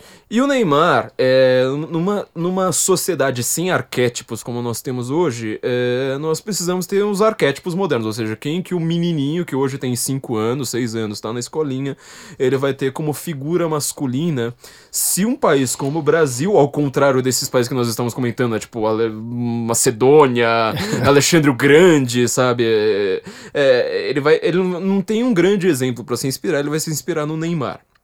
É, que, que você tem a dizer de introdução a essa crise de masculinidade, crise de testosterona eh, que tá acontecendo hoje? É falta de whey protein. Bom, no, no caso do Neymar, eu não imagino que seja falta de, de Eu acho que proteína. ele toma proteína pra cacete, né? É, embora ele não tenha uma, uma força física muito considerável, comparável à do Cristiano Ronaldo e de outros jogadores, como o Ronaldinho Gaúcho, por exemplo, quando sai do Brasil, ele é menor e mais franzino do que, do que o, o Neymar, mas lá ele fica muito forte, né? Eu não acho que ele tenha um problema nisso. A gente tem alguns outros problemas ah, que, ah, a meu ver, no caso do Neymar especificamente, na- no caso de, da- de boa parte da seleção brasileira, a gente pode rastrear isso para falta da figura paterna. Não apenas esses grandes arquétipos inseridos na cultura, mas dentro do próprio seio familiar. O Neymar tem um, um pai, e todo mundo sabe disso, o pai dele é, é muito presente, mas ele acabou, de algum modo, quase que assumindo o papel de pai do pai dele. Porque ele é o provedor, o pai dele age como um, um- um moleque, tá sempre aí com, com, a- com as atitudes mais eh, bizarras e estranhas, e, e, portanto, não parece cumprir de modo muito claro esse papel de figura paterna. Michael Jackson manda lembranças, né? É, e, e aí no caso do Neymar, você tem também uma família que passou por um divórcio, que foi afetada claramente então por, por uma divisão. Ah, e na- no caso da maioria dos jogadores, eu não lembro, surgiu uma estatística ali, mas era 90% da seleção brasileira ah, ou Uh, são de jogadores que não tiveram a presença paterna muito clara ou de famílias que passaram por, por, divórcio. Por, por divórcio. Então, quando a gente pensa uh, na crise da masculinidade, a gente tem várias dimensões disso. A gente tem uh, uma dimensão cultural, a gente tem uma dimensão até mesmo na alimentação, no comportamento que é, que é enforçado pela sociedade, mas a gente tem também essa dimensão mais essencial e mais básica que é a de você ter uma figura próximo a você, que vai estar presente ao longo uh, do, da sua fase de, de crescimento, quando você está aprendendo ali uh, como você vai se projetar, qual identidade você vai adotar perante o mundo, que é a do seu pai. E a gente tem. Uh, nos últimos anos, sobretudo da década de 60 para cá, quando também a esquerda conseguiu vitórias ali no sentido de avançar a causa do divórcio e tudo mais. Eclodiu a revolução sexual, óbvio. Revolução sexual e tudo mais, você começa a ter esse problema muito claro. E um, uma outra dimensão disso é a ideia de que você tem uh, grupos como ah, as feministas, mas não apenas as feministas, que defendem aquilo que a gente poderia dizer que são características mais femininas. Então, ah, uma característica feminina, por exemplo, é a da fragilidade. Eu uhum. brinquei no começo aqui que eu queria sair em defesa da Colinda quando ela estava sendo ofendida pelos jornalistas. Uhum. As mulheres suscitam isso, e se a gente olhar uh, para os nossos mitos, para a nossa literatura, isso está sempre presente. Aquela ideia dos contos de fadas de que a presença, a, que a princesa vai ser salva pelo herói. É, Já não só, né, para quem é para quem é da, da, da, da, esquerda que adora falar em, em ciência, é, você tem hormônios que, que causam isso. Então, por exemplo, bebês, que agora eu não, tô, eu tô, vou, não vou procurar a palavra aqui porque eu não vou achar, mas tem uma palavra grega que fala assim: o bebê ele causa um sentimento no maior macho, assim, sabe, no maior troglodita que você consegue imaginar na, na espécie, de falar assim: isso aqui é frágil, não é para você chutar longe. Sim. É, porque ou você tem isso, ou o homem das cavernas não teria se reproduzido, né? Teria se reproduzido e chutado longe. Uhum. Então, para você ter aquele instinto de proteção, isso, então quer dizer. Uh, Algo que você vê nos animais, né? É, então você vê, assim, os maiores trogloditas de todos gostam de coisas fofinhas e gostam de mulheres. Inclusive, assim, é, é, o contraste que a gente gosta, né? O cara, assim, forte com uma mulher que ela represente alguma fragilidade uma fragilidade mais específica, é, uma feminilidade, e isso tá nos nossos genes, né? Que feminista adora falar que é científica, mas acha que feto não é vida e que gene, é, genes não existem mais. Eles riem do, dos cristãos por rejeitarem a teoria da evolução, mas rejeitam totalmente tudo que a evolução diz sobre a relação dos sexos. E né? toda a genética que foi criada por um cristão, assim como o Big Bang, enfim. É, exatamente.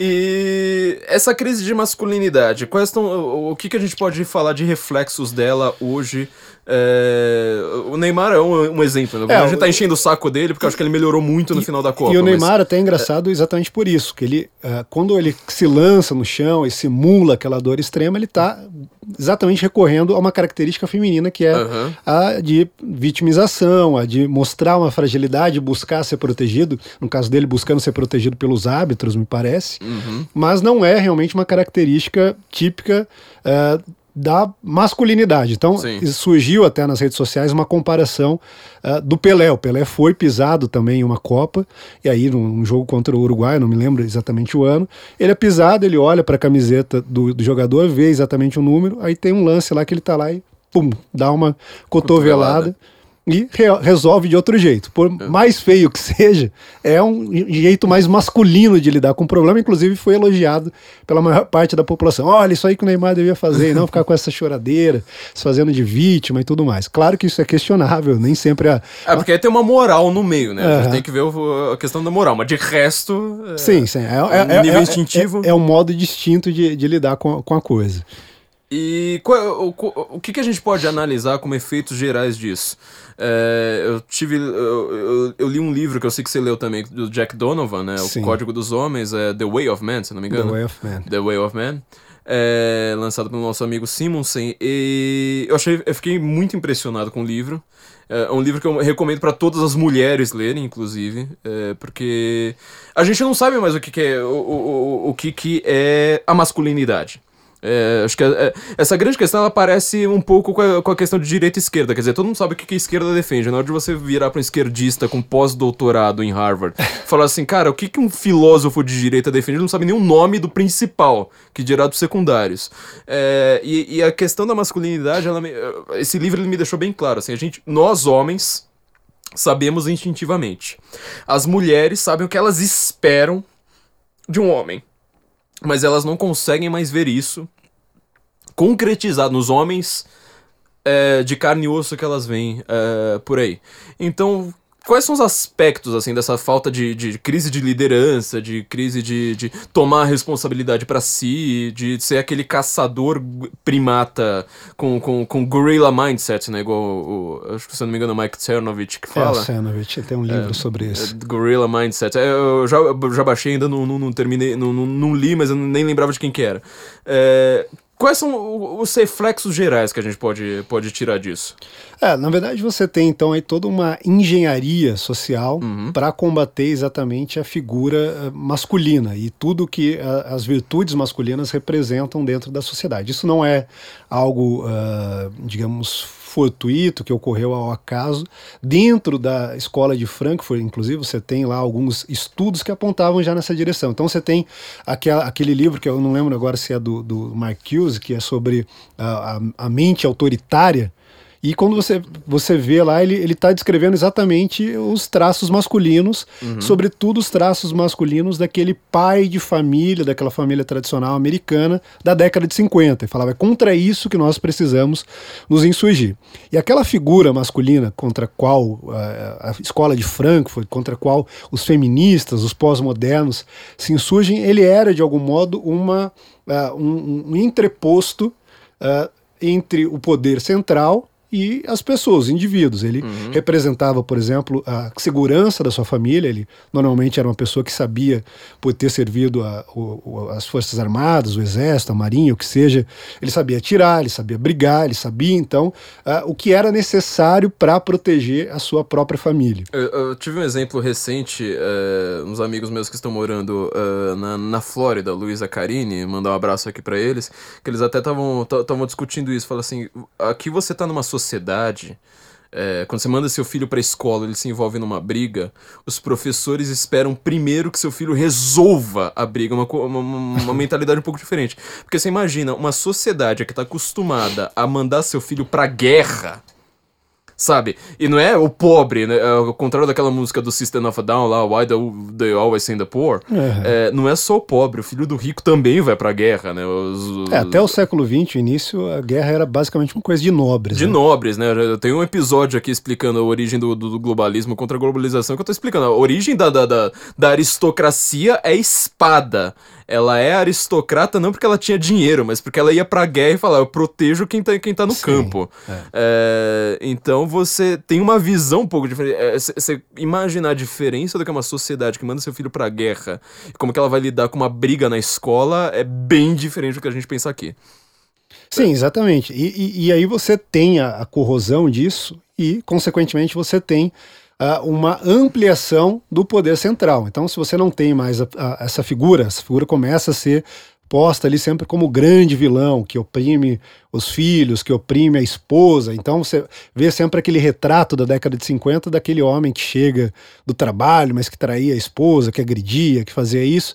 E aí você começa a ter dentro da cultura, então, um ataque muito frontal àquele homem e a tudo que ele representava. E conforme você vai conseguindo isso, você vai tendo os avanços dentro dessa sociedade moderna e posteriormente pós-moderna uh, de um problema muito claro, primeiro lugar, que a mulher ela vai ter realmente uma fragilidade inerente, ela vai precisar ser protegida, e se ela não é protegida pelo homem, ela vai ser protegida pelo Estado.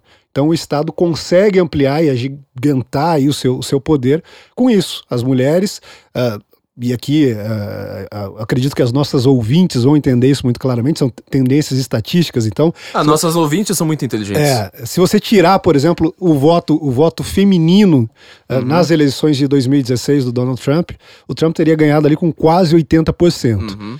Ainda que entre as mulheres casadas, que tinham ali um, um homem dentro desse padrão também, uh, uh, majoritariamente votaram no Trump. Eram exatamente as mulheres solteiras, as solteironas mais velhas, ou as mais jovens que. Ah, vamos dizer, as encalhadas. É. As encalhadas. que uh, não votavam no Trump. Aqui no Brasil a gente tem tendências similares a essa, e no mundo todo também. Uh, no... A Ayn Rand tem um vídeo famoso dela, né, perguntando, tipo, ah, você é uma mulher numa sociedade capitalista, não sei mais o quê. O que, que você faria? É... O que, que você esperaria de uma mulher chegando à presidência? Ela fala, I would not vote for a woman. É. Eu tô no que, que, como é que é? Fala, não, I would not, I would not. E ela vai lá e explica justamente isso, fala assim, mas a mulher, ela não tá... Obviamente, hoje a gente vê tá tudo bem mudado, a gente vê mulheres em posição de liderança exercendo muito bem seu papel e mantendo a sua feminilidade que era uma coisa que a Randy não tinha tanto. Mas, mas é, é, você via ali, você tá falando dos anos 50, toda essa representação, toda essa crise, na verdade, é, de, de, de você ter uma figura masculina próxima. Quer dizer, por que, que você hoje tem uma adoração pelo Estado? Por que, que as feministas têm essa adoração pelo Estado? É, você pode reparar, de todos os ismos modernos, é, é gay, é negros, e as mulheres têm um, têm um próprio.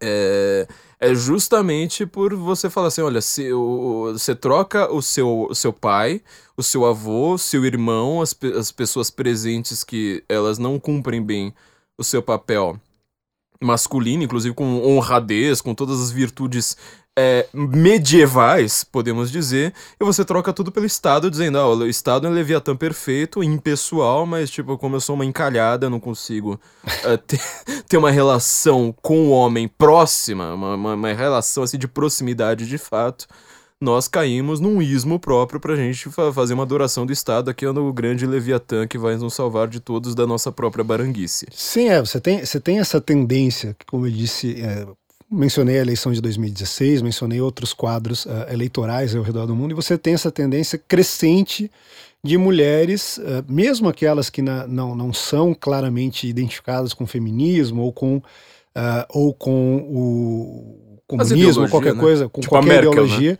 mas que costumam se aproximar dessa visão de um Estado grande, de um Estado provedor. Um exemplo muito claro disso são as comunidades americanas uh, que, em que você tem um número muito grande de mulheres uh, solteiras criando ali seus filhos sozinhas e tudo mais, e nessa, nessas comunidades você tem o predomínio de políticos democratas que estão prometendo uhum. tudo. Então a gente tem a cidade de Detroit, por exemplo, que é um exemplo muito claro disso. Você tem a cidade com o maior número de divórcios de mães solteiras e o domínio democrata a Uh, ah, 80 anos quase. 80 anos. E aí você tem um negócio que se retroalimenta, porque é exatamente uh, essa crise de, de, masculinidade, a ausência dessa figura uh, paterna que preenche ali uh, certos pré-requisitos e certas funções até, que leva a uma transferência muito grande de poder ao Estado, ao, aos políticos, e que geram ali essa situação de dependência, que geram, por, por sua parte, um apoio das mulheres a, a, a, ao partido que promete uhum. atender essa dependência, então a gente tem um, um cenário muito complicado. E aí, a gente estava falando da década de 50, eu tinha mencionado ali o, o, livro, que eu falei que não sabia se era do Marcuse, na verdade, um livro do Adorno, que trata sobre a personalidade autoritária. Ele traz exatamente essa ideia ali do que seria personalidade autoritária, e basicamente o que ele diz é que o chefe de família típico da década de 50 dos Estados Unidos, provavelmente alguém que tinha lutado, inclusive, na Segunda Guerra uhum. Mundial contra os nazistas, era exatamente a figura do Hitler. Então não havia diferença e era necessário combater essa figura e tirar essa figura de proeminência dentro da sociedade e colocar outras virtudes, as virtudes femininas, principalmente.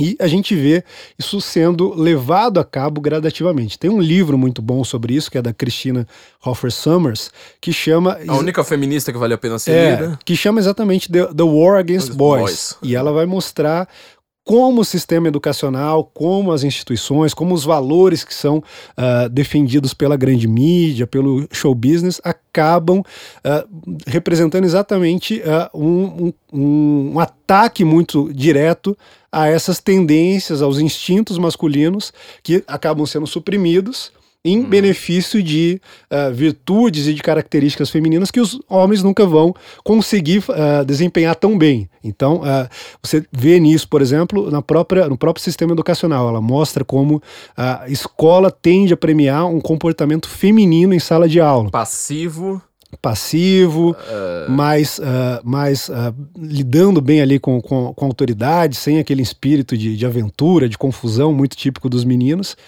E ela diz que a boa parte da nossa crise educacional está ligada também a isso. Ela, como você disse, é uma feminista. E... Ela se acha, né, na verdade. eu, eu, eu, tenho sempre esse problema. Aliás, é um bom, um bom momento para nós falarmos disso, porque assim, eu tenho sempre um problema. Eu escrevi dois artigos com o mesmo, com o mesmo nome em dois anos diferentes no Senso em Comum, que é Não Precisamos de Feminismo, Precisamos uhum. de Cavalheirismo. É, e o segundo é Por que não sou feminista? Dois pontos. Aí eu repeti esse título. Porque muita gente fala assim: ah, mas eu sou feminista, mas eu não concordo com essas feministas. Eu falei assim: então, você não é. É a mesma coisa que falar: então, eu sou nacional socialista, mas eu não concordo com o terceiro Reich. Então, você não é nazista, ponto. Não tem, não tem essa. Ou você é, tem o sovaco roxo, ou você não é.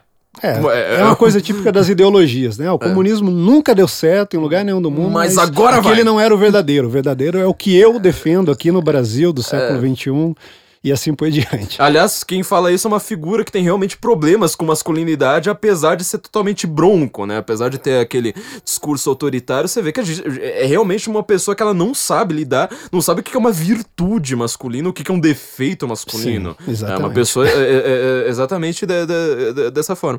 Eu, eu, achei engraçado você falar da, da, da Cristina Somers, porque eu tinha pesquisado alguma coisa e eu, de repente caiu no artigo dela.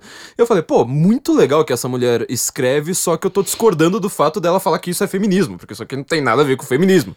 É, eu falei assim, será que o Olavo já falou alguma coisa sobre ela? Aí eu fui ler um artigo do Olavo, nada a ver, assim, não, não pesquisei o nome uhum. dela. Dei de cara, assim, o Olavo de cara, assim, falando Cristina Sombra. Eu falei assim, é, aquelas coincidências engraçadas da vida.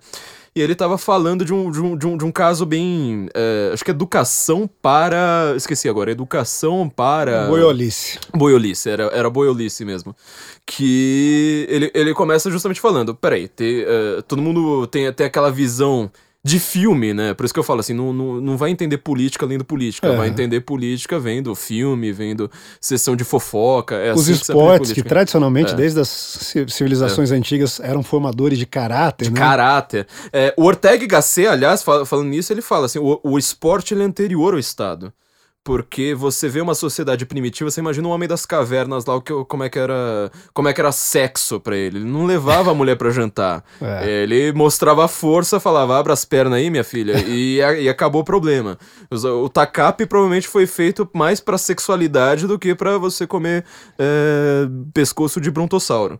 Então, é... e ele fala assim: o esporte ele surge justamente com isso. Na hora que você começa a colocar regras na diversão, é justamente o que vai te levar a colocar regras na vida social. Na hora que você coloca regras em tribos que elas estavam justamente pilhando outras tribos e falando quem é que vai ficar com as mulheres que a gente conseguiu agora, é, é justamente o surgimento da civilização. É, mas a, o Olavo, ele fala que uh, você tem a, a, figura, por exemplo, sei lá, do, o típico capitão de basquete do, do, do time, que é sempre o, o, o, vilão nos filmes, né? Uhum. Ele é sempre o malvado, o cara que pega as menininhas. O quarterback do... Quarterback do, do futebol americano, etc. Ele é sempre o malvado, malvadão. Na hora que tem um tiroteio na escola, quem é a primeira pessoa a quem você recorre? inclusive se você odeia o cara. Quem é a primeira pessoa a quem você recorre é aquele cara, né? Então. E, e, a educação moderna, ela, ela é contra. Eu, eu, eu, percebi isso estudando línguas, porque, para quem não sabe, ó, pra uma, uma dica para você estudar línguas, pense em objetos em 3D. Na hora que você pensar, tipo, nossa, eu preciso decorar como é que se diz orangotango numa língua. Pensa no orangotango em 3D e faça uma associação entre som e, e, e imagem. Sabe por quê? Olha que coisa curiosa, porque o, o cérebro do homem ele é um cérebro mais tátil. O cérebro da mulher, quer dizer, a gente ensina matemática pensando numa mulher, numa, numa menina. Na sala, falando, não, vai lá, tipo, orangotangozinho, bonitinho, trabalhe com cores, não sei mais o que. Funciona pra mulher. Pro homem, não. O homem ele é mais tátil. Ele precisa. Ele, ele aprenderia muito melhor ao ar livre atirando do que. do que em sala de aula. Sim. É, essa é uma coisa que eu, que eu, acho bem, bem, bem, bem curiosa. É, e, e, essa crise de masculinidade, assim, a gente tá falando da, da política, né? Como uhum. ela reflete na política. Mas e, e as relações sociais, assim, o que, que a gente pode. Vamos dizer assim, é, é, pergunta simples: o que, que a gente pode fazer para voltar a ter homem? Pra voltar a ter homem no mercado? É, eu acredito. Tomar whey. Eu acredito que a gente tem que voltar para sociedades uh, anteriores a toda essa engenharia social. Então a gente falou aí dessa centralização do poder que surge como decorrência disso, mas um problema muito claro e que a gente vê em todas as relações uh, sociais e não apenas as relações políticas é exatamente essa tentativa de uh, se aproximar a características e estratégias mais próximas da, do comportamento feminino. Então, uhum. o, o virtue signaling, que a gente tem falado muito, essa ostentação de virtudes. Eu não sou racista, eu, não, eu sou feminista. É, é uma coisa muito próxima desse homem novo aí, criado, criado pela, pela engenharia social. Porque antigamente o que, que você tinha? Você tinha figuras como o Olavo, como o Trump, como o Putin, que quer você goste deles ou não, eles valorizavam mais a substância das ações do uhum. que o discurso e as palavras. Ou seja, você é, era julgado pela, por aquilo que você fazia e a gente tem, inclusive, uma cena muito interessante do Watchmen sobre isso, quando, quando se fala ali sobre o papel do comediante, que era aquele anti-herói. Não, ele tem, ele, ele tem esse lado negativo, mas na prática ele salvou o mundo algumas vezes. Então, uhum. colocam, colocam muito isso na balança. E antigamente você tinha esse elemento. A substância da ação, aquilo que você faz de concreto, Uh, é o que vai, vai ser o critério para você ser julgado. Mas hoje, na sociedade atual, não.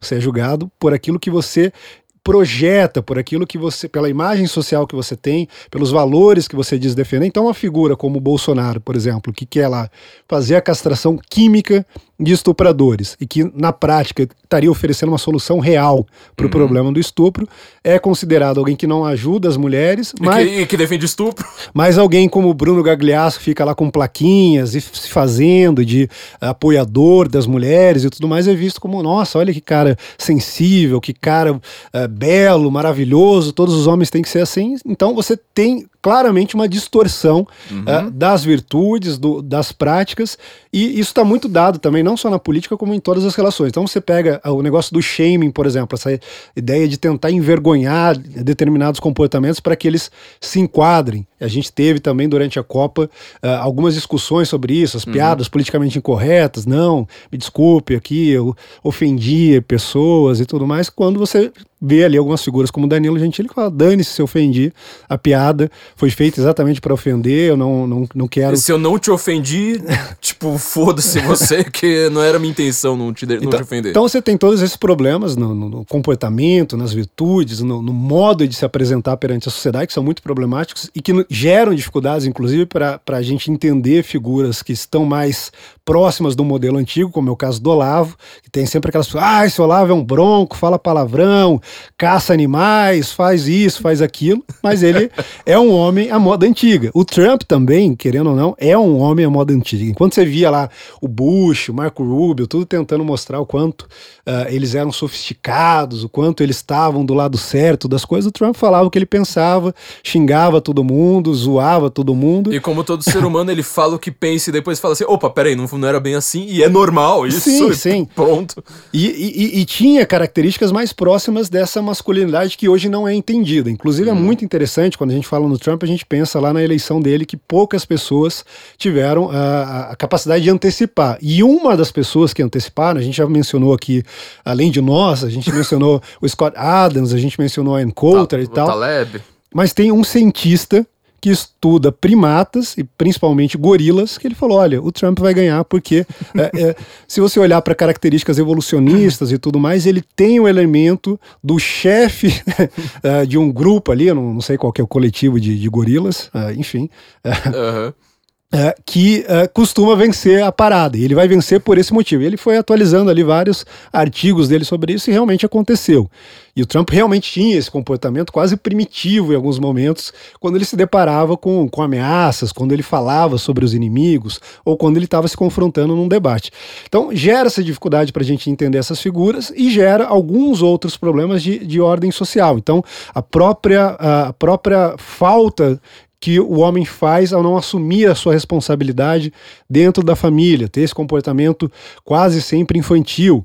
A, a questão da, da, proteção, de não chamar para si a responsabilidade de se proteger e de proteger a sua família, os seus de modo geral. Isso antigamente era algo praticamente dado. Um homem tinha que saber se defender e saber defender os seus. Hoje em dia, a gente tem uma sociedade em que os homens dependem basicamente de chamar uma força policial e ficar lá uh, esperando horas e horas, e quando chegou a polícia já foi consumado o crime. Uh, tem até uma frase muito interessante nesse filme novo do, do Bruce Willis, que é a polícia sempre chega depois que o crime já foi cometido. Uhum. Porque você chama a polícia uhum. no, enquanto o crime está sendo cometido. Então, uh, e, e o filme traz um pouco essa ideia, e foi muito criticado pela esquerda americana por isso também, de que o homem precisa chamar para si a responsabilidade, a responsabilidade uh, pela sua família, a responsabilidade pela proteção da sua família, de prover para sua família, e isso foi muito perdido. Nós temos agora algumas pessoas que estão tentando resgatar isso de algum modo. É o caso do próprio Olavo. O Olavo tem artigos como esse que você mencionou, Educando para Boiolice,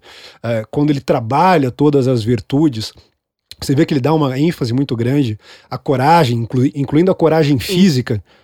É, e o que é engraçado, é porque assim, você ia falar, a, a coragem física, a coragem intelectual, elas me parecem eu não sei, parece quase, quase a mesma. Eu, eu, acho que eu nem consigo mais diferenciar isso. Porque assim, você vê hoje, intelectualmente. Não tô falando nada físico agora. Uhum. Intelectualmente falando, é, esses haters, por exemplo, de internet.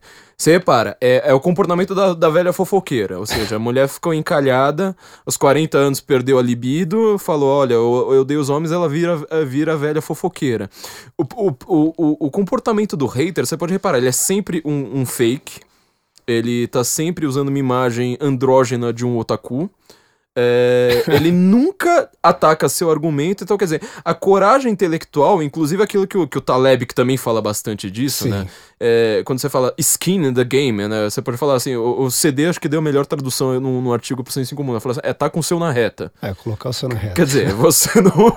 É, é, bem, é melhor do que skin in the game, quer dizer, é muito fácil você falar, eu defendo o socialismo, eu sou Marcelo Freixo, e eu defendo o desarmamento e eu tenho 60 seguranças armados. Quer dizer, você não tá com skin in the game, é fácil você defender qualquer ideia pros outros. Sim, sim. Se você não não tá com o seu na reta. E essa, essa, é, é, esse discurso, né, quer dizer, como você disse, as pessoas dão mais valor hoje para você dar um virtual signing do que pro para você estar tá realmente com, com, com, com o seu na reta. A, a, coragem intelectual hoje também é nula.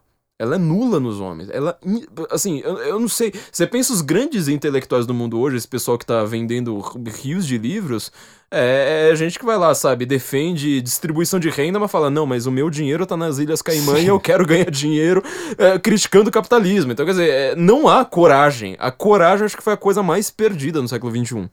Sem dúvida, sem dúvida. A gente tem agora um movimento de resgate. Você citou o Taleb, que defende ali também algumas virtudes claramente masculinas. Uhum. Nós temos autores que tratam diretamente desse assunto, como é o caso do Jordan Peterson. O Jordan Peterson tem trabalhado ali, inclusive tem conseguido resultados muito bons no sentido de resgatar as virtudes uh, de jovens americanos, canadenses, do mundo anglo-saxão, inclusive aqui no Brasil. E o próprio Olavo, que uh, a gente pode mencionar nesse sentido também, não é o objetivo dele, mas que consegue sim também ter esse efeito. O Olavo, inclusive, funciona aí como uma espécie de símbolo que às vezes até leva algumas caricaturas, né? A gente tem alguns colegas ali do COF que às vezes se vestem como Olavo, que querem fumar, falar palavrão igual ele, uh, sendo que não é bem por aí, mas a gente entende porque o Olavo é um símbolo também de alguma coisa. Ele não é só, uh, não é só um conjunto de ideias, ele é uma pessoa que chega até nós como um símbolo também. Dá para explicar, inclusive, a relação do Olavo com o seu público, com os seus alunos, pela própria teoria dos quatro discursos que ele, que ele apresenta. Então ele hum. começa como um símbolo, depois vai chegando naquela fase mais. Uh, da retórica, inclusive, que é o momento que o cara que já é o Lavete há mais algum tempo, ele vai começar a cair naquela coisa, ah, eu concordo com isso, discordo com aquilo, olá, tá certo aqui, tá errado ali, sendo que enfim, não é, também não é bem por aí. Mas uh, o Olavo, Jordan Peterson, o Taleb, várias outras figuras estão alertando para esse problema e estão uhum. tentando uh, fazer algo a respeito. O próprio Jack Donovan, que você mencionou, que é um homossexual, inclusive. Ele é gay, né? Uh, ele busca isso. Ele busca, talvez, ali. Uh, em algumas fontes que às vezes são um pouco problemáticas. Ele volta muito, principalmente para o paganismo, para uhum. as virtudes pagãs, e não tanto uh, para as virtudes, uh, por exemplo, uh, tomistas, que, que a, gente, a, gente, poderia mencionar virtudes, aqui. Virtudes teologais, né? Fé, caridade, esperança, e as virtudes cardinais. Cardinais. Isso. Fortitude, bom, enfim, que, justiça. Que estão ali, de algum assim. modo, já presentes desde Aristóteles também, né? Sim. Uma, uma releitura. É uma sistematização, né, praticamente. Felipe, eu acho que, assim, muita gente pede pra gente falar de literatura aqui. Uhum. E uma coisa que eu acho bastante engraçada é que, assim, você entra num curso de letras hoje, acho que 70 para 80% do público é feminino. Sim. E eu acho isso uma bizarrice, eu sempre achei isso uma bizarrice, porque para mim um curso de letras eu acho que ele deveria ter a, a proporção oposta, sabe? Oposta. É... Porque eu, sei lá, a primeira, a primeira coisa que você vai ler em, em, em letras num curso mais sério é você ler Introdução aos Clássicos. E os clássicos você vai começar com a Ilíada. Certo, já, já vamos para o terceiro tema aqui. A gente já falou da Croácia, já falamos do Neymar, agora vamos falar de, de, de literatura. Sim. Pedem tanta, tanto, tanto, tanto literatura pra gente, vamos falar então de modelos masculinos na literatura. Uhum. A Ilíada é um livro de guerra. Você vê a descrição ali. Penélope é... ficou em casa esperando. É, não, o aquilo... Odisseu, né? E, é, mas aí é na Odisseia, né? Mas é, na Ilíada, tá, tá. É, é você tem tipo. E não é tiroteio, quer dizer, é, é descrição assim de gente arrancando o braço um do outro. É só uma violência brutal, desgraçada, gigantesca. Eu, eu, eu, tanto que assim, eu acho engraçado que a maior parte da, do, das alunas, é, a maior parte dos alunos é, é de mulher mas a maior parte dos professores é de homem, quase nenhuma vai para a área de clássicos. A área de latim, grego, mesmo alemão também, também acontece um pouco disso, mas a área de latim e grego parece que é a área masculina, assim, só tem homem. É, pensando é, agora de cabeça mesmo, os professores de latim e grego que eu conheço são todos Todos homens, homens é, eu acho que eu tive duas professoras mulheres, é, é, no latim e no grego só duas professoras mulheres no curso inteiro. E, assim, como nós. Eu, eu, eu, falei, né? O, o, arquétipo hoje, nós somos uma nação sem arquétipos. Nós não temos um George Washington, no qual todo mundo vai se inspirar. No caso dos alemães, eu sei que os arquétipos pós-Hitler eles foram questionados, então quer dizer, você não pode mais ter um arquétipo alemão se você é uma criança alemã. Sim. Você não pode ter um arquétipo alemão porque isso vai pegar mal. Uh, mas você tem, sei lá, pense em Inglaterra, você tem uh, todos, o Rei Arthur, sabe? Todos é, do, rei, exemplos do, do, Rei Arthur ao Churchill, né? Gente? Ao Churchill. Uh, então você não para, não para de ter, de ter arquétipos nos quais você pode se inspirar em, em, grandes momentos. Fora Game of Thrones, tem algum arquétipo que vale ser mencionado na modernidade hoje? Na modernidade, nós temos, uh, se a gente pensar mais recentemente, uh, essas obras de fantasia, então Game of Thrones, uh, o, o, Senhor dos Anéis é fantástico, é fantástico nesse sentido. Nós temos ali vários modelos em várias situações humanas distintas. Que, que, que, servem de modelos claros para meninos e para homens também. Uhum. o C.S. Lewis oferece isso também em alguma medida, mas mais voltado ali para um, um público infantil. Agora, dos autores mais recentes, eu não consigo realmente pensar em, em, muita coisa. Você citou a Ilíada, a gente citou a Odisseia. Então, se a gente pensar nas figuras que se destacavam lá, então, uh, uh, muito claramente a gente pode pensar na figura uh, do Aquiles, mas, por exemplo, um Ajax, que uhum. basicamente era, era, o grandão. É, ele, ele, era, ele era elogiado por ser um cara que, que esmagava crânios.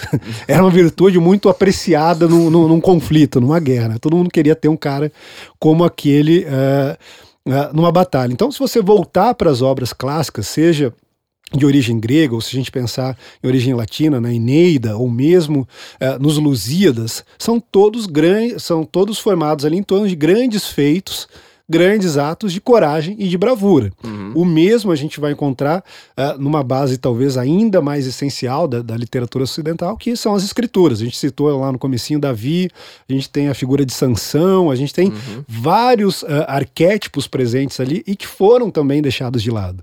Então, uh, hoje, quem é a pessoa que se inspira? Não, eu quero ter a coragem e a ousadia do rei Davi, ou eu quero buscar, tudo bem que Sansão teve ali alguns problemas também muito próprios da, uhum. da, da, masculinidade, ele, ele caiu ali vítima da, da, da sensualidade e tudo mais, mas você tem ali uh, Abraão, uh, Isaac, Jacó, são todos os patriarcas que dão ali alguns elementos e que isso vai aparecer em outros, uh, em outros digamos, arranjos, mas ao longo de toda a literatura. A patriarca, aliás, é um é um arquétipo masculino, ou seja, o fundador de uma família que vai se estender é, longamente. Aliás, na Bíblia, essa, esse tema masculino ele persiste às vezes até nas entrelinhas. Né? Eu lembro que eu estava discutindo a respeito de como é o papel de José na. Porque assim, o José ele não, mal aparece na Bíblia. Sim. Ele, se você for ver assim de fato o que, que tem de palavras a respeito de José, deve ser três versículos é, soltos, né? É, agora, José, ele tem justamente o, um, um, ele, ele tá no, cumprindo uma função que é do marido que vai confiar na esposa e que ele vai falar assim: olha, você é, vê que é uma história ali que ela parece uma história de traição. Parece uma Madame Bovary, né? Quer dizer, peraí, o... Maria tá. Ela concebe do Espírito Santo, ela engravida sem você fazer nada com ela. Só que ele é avisado num sonho. Como é que ele vai acreditar num sonho? Só que ele vai lá e fala assim: não, peraí, aqui é uma, uma noção de fé. Um homem tem que ter fé. E até nisso você é. vê, um, um, sinal de fé muito grande, porque Maria recebe a visita física do anjo, física. enquanto que José é, só, só vê em é, sonho. Em sonho. Então você tem, tem ali toda a questão do ciúme, que também é uma, uma, uma questão masculina muito séria, é, que também tá, sei lá, na história de Labão tem, tem, tem, tem um pouco disso, na história de. Não lembro agora quem é que vê a própria. As filhas o vem nu na, na hora que ele bebe. Ló. Ló, Ló, Ló, exatamente. Na história de Ló, você vê toda essa questão da, da, da, da, da, da masculinidade e a questão, assim, às vezes do, do ciúme físico. Assim, a gente fala assim, tá acontecendo alguma coisa, alguma coisa vergonhosa na qual eu não deveria estar tá olhando. Isso aqui é uma coisa feia de se ver. É, e, e, e assim por diante. Você tem visto alguma das séries da Netflix, por exemplo? Olha, tem muito tempo que eu não vejo nada. Eu acompanhei todas as temporadas do, do Game of Thrones, acompanhei algumas outras séries hum, aí The Wire, então tô bem, uhum. bem desatualizado, na verdade. É, porque uma coisa que eu acho bastante curiosa é, é, é o seguinte, é, a, a, poesia, para quem não sabe, na verdade é literatura, né? Uhum. O que a gente chama de poesia, ela é dividida em épica, que épica é, tipo, tudo que é uma... que vai gerar o romance, né? Só que geralmente eram histórias realmente épicas que quase sempre envolviam guerra a lírica, que ela é a parte sentimental, ou seja, quando você está descrevendo seus sentimentos ali, e o drama, que ele está muito mais uh, associado ao diálogo. O drama vai se dividir entre tragédia e comédia, ou seja, é uma coisa feita, já, já presumida para atores ali desde o começo. Só que você vê que hoje grandes do a maior parte dos modelos masculinos eles estão muito mais na Netflix do que na literatura. Então acho que assim, isso Você aí tem uma. Da, da, literatura contemporânea, né? É, ou seja, você não vai ver isso em livro. Você vai ver isso muito mais em roteiro. Agora você vai ver em roteiro pra TV, sei lá, uma grande série como Atirador uma das minhas séries preferidas, Shooter. É... Não sei se eu comentei aqui quando o Benê veio, agora eu preciso lembrar, lembrar de cabeça. Mas ele até fez algumas críticas que ele falou que tinha algumas noções de armas erradas, né? Ele, ele, atira errado, né? Ele põe o, dedo no gatilho errado, o ator, né? Põe uhum. o dedo no gatilho errado na série. Mas é justamente um homem querendo proteger a sua família de, de globalistas. Sim. É que eles não vai chamar de globalistas, ele usa um outro nome, mas é justamente uma conspiração, etc, etc. É... Então, assim um, uma série, por exemplo, que é já, vamos dizer assim, mais universalizada nisso, como Game of Thrones. É... O que, que a gente pode aprender sobre patriarcado com essa série? É, eu lembro do John Willis falando que queria provar que, que os Starks eram de esquerda e que o resto era de direita, nunca conseguiu fazer isso. E eu já falei que a série é de direita, muito pelo contrário. É, ali você tem, na verdade, o Game of Thrones, você tem alguns problemas, inclusive no, no retrato, são, são muito bons, mas você pega uma figura como Ned Stark, por exemplo, que representa todas essas virtudes e dentro da política real ele acaba se vitimando. Evidentemente, nem sempre uh, num sacrifício como o que ele cometeu, que, que, que, foi, que foi feito em torno dele, você uhum. tem uma derrota clara. Há ali ainda aberta dentro do, do, do, da série, do livro, a possibilidade de que os Stark acabem vencendo o conflito, né? Mas... Assim como a área tem que se masculinizar, né? É, exatamente. A área se, se, se masculinizando. Você tem a presença lá da, da, da Nerys, que também as feministas adoram torcer, e eu, inclusive, eu tenho uma certa implicância, porque eu, eu brinco que a ilha dela é a ilha da diversidade, né? Você tem o, os índios libertos, aí você tem a, os negros que eram escravos, você tem o anão, você tem tudo que, que é minoria ali. E ela, tem dragão, inclusive. é, e, e, ela avançando, né? Então então não, não, não é exatamente o núcleo que eu, que eu gosto mais ali da série. Eu, eu gosto mais do Jon Snow. Jon Snow que tem ali também essa, as mesmas virtudes do pai dele, já só que com algumas correções, que é também um esquema que está dado uh, nas escrituras. Então, nas escrituras você tem ali uh, sucessivamente uh, filhos que repetem os erros do pai até chegar alguém que quebra aquele, erro histórico, aquele erro familiar que já vinha sendo cometido. O exemplo disso é Abraão, que quando passa no Egito chega a oferecer Sara para o faraó. A própria esposa dele mente, que, que era irmã dele e tal. Isaac vai fazer algo muito parecido, e isso vai indo adiante até que José parece é, não levar esse tipo de, de, de, comportamento adiante. E na série também você tem isso. Então o, o Jon Snow é de algum modo o Ned Stark com as mesmas virtudes, inclusive você tem isso uh, que é mais interessante ainda pelo fato dele não ser um filho uh, biológico do, do Ned Stark. Uh, e aqui eu não sei se estou dando spoiler, mas eu tô, mas eu acredito que as pessoas devem ter chegado até aí também. Uh, e. Não, está no começo, está no começo. Não, não foi spoiler, agora eu lembrei, não é, tá. É, é. Tá no e, começo. E, só que ele atualiza isso já tomando alguma cautela, adotando uma prudência maior, e parece uhum. estar tá funcionando muito bem para ele.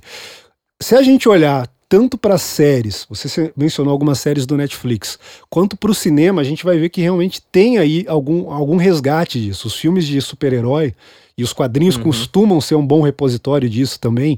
Então, quando acusam Frank Miller, por exemplo, de ser um cara fascista, porque está lá louvando a, as virtudes de um Leônidas uh, de Esparta, ou quando ele cria ali aqueles heróis dele, os anti-heróis dele de Sin City, você vê exatamente aquelas virtudes que já estavam presentes no Épicos Sim. e que estão muito fortes ali, consolidadas nos quadrinhos, tanto esses quadrinhos mais alternativos quanto em quadrinhos mais mainstream mesmo, como os quadrinhos de super-herói. Quando você vê as melhores histórias do super-homem, as melhores histórias uh, do, uh, sei lá, do, do Homem de Ferro ou do Thor, do Capitão América, principalmente, você vê que são exatamente essas virtudes que dão a eles não apenas a, a característica de superpoderes, mas de usar esses superpoderes para algo uh, bom dentro de, desse cenário, desse, desse universo. Então eu acredito que você tem aí também uh, nos quadrinhos, no cinema atualmente, um resgate disso, e ainda, ainda que em alguns momentos isso seja meio diluído de algum modo.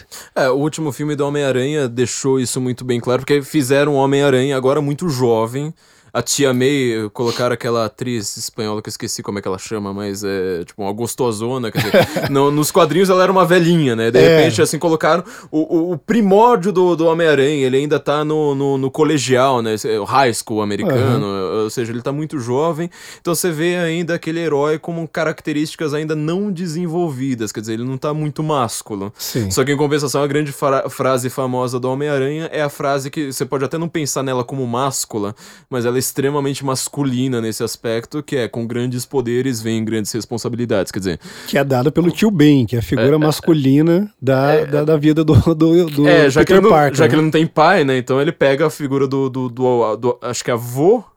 Não, tio-avô, se eu não me é, engano.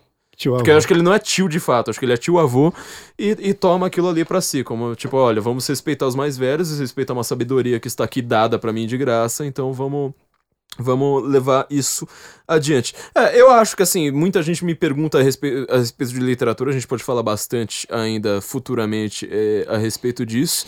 Acho que foi muito engraçado ter, ter, ter, ter feito um programa com três pautas. é, eu acho foi, que, foi, que, é uma, foi... coisa, uma coisa nova que eu acho que vai funcionar. Vamos ver como que o público reage. Vamos ver como é que o público reage, porque nós adoramos nosso público, né? Nós dependemos deles. E mas eu acho que a, a dica que eu dou para todo mundo é o seguinte: nada se parece mais com filme de ação do que literatura clássica.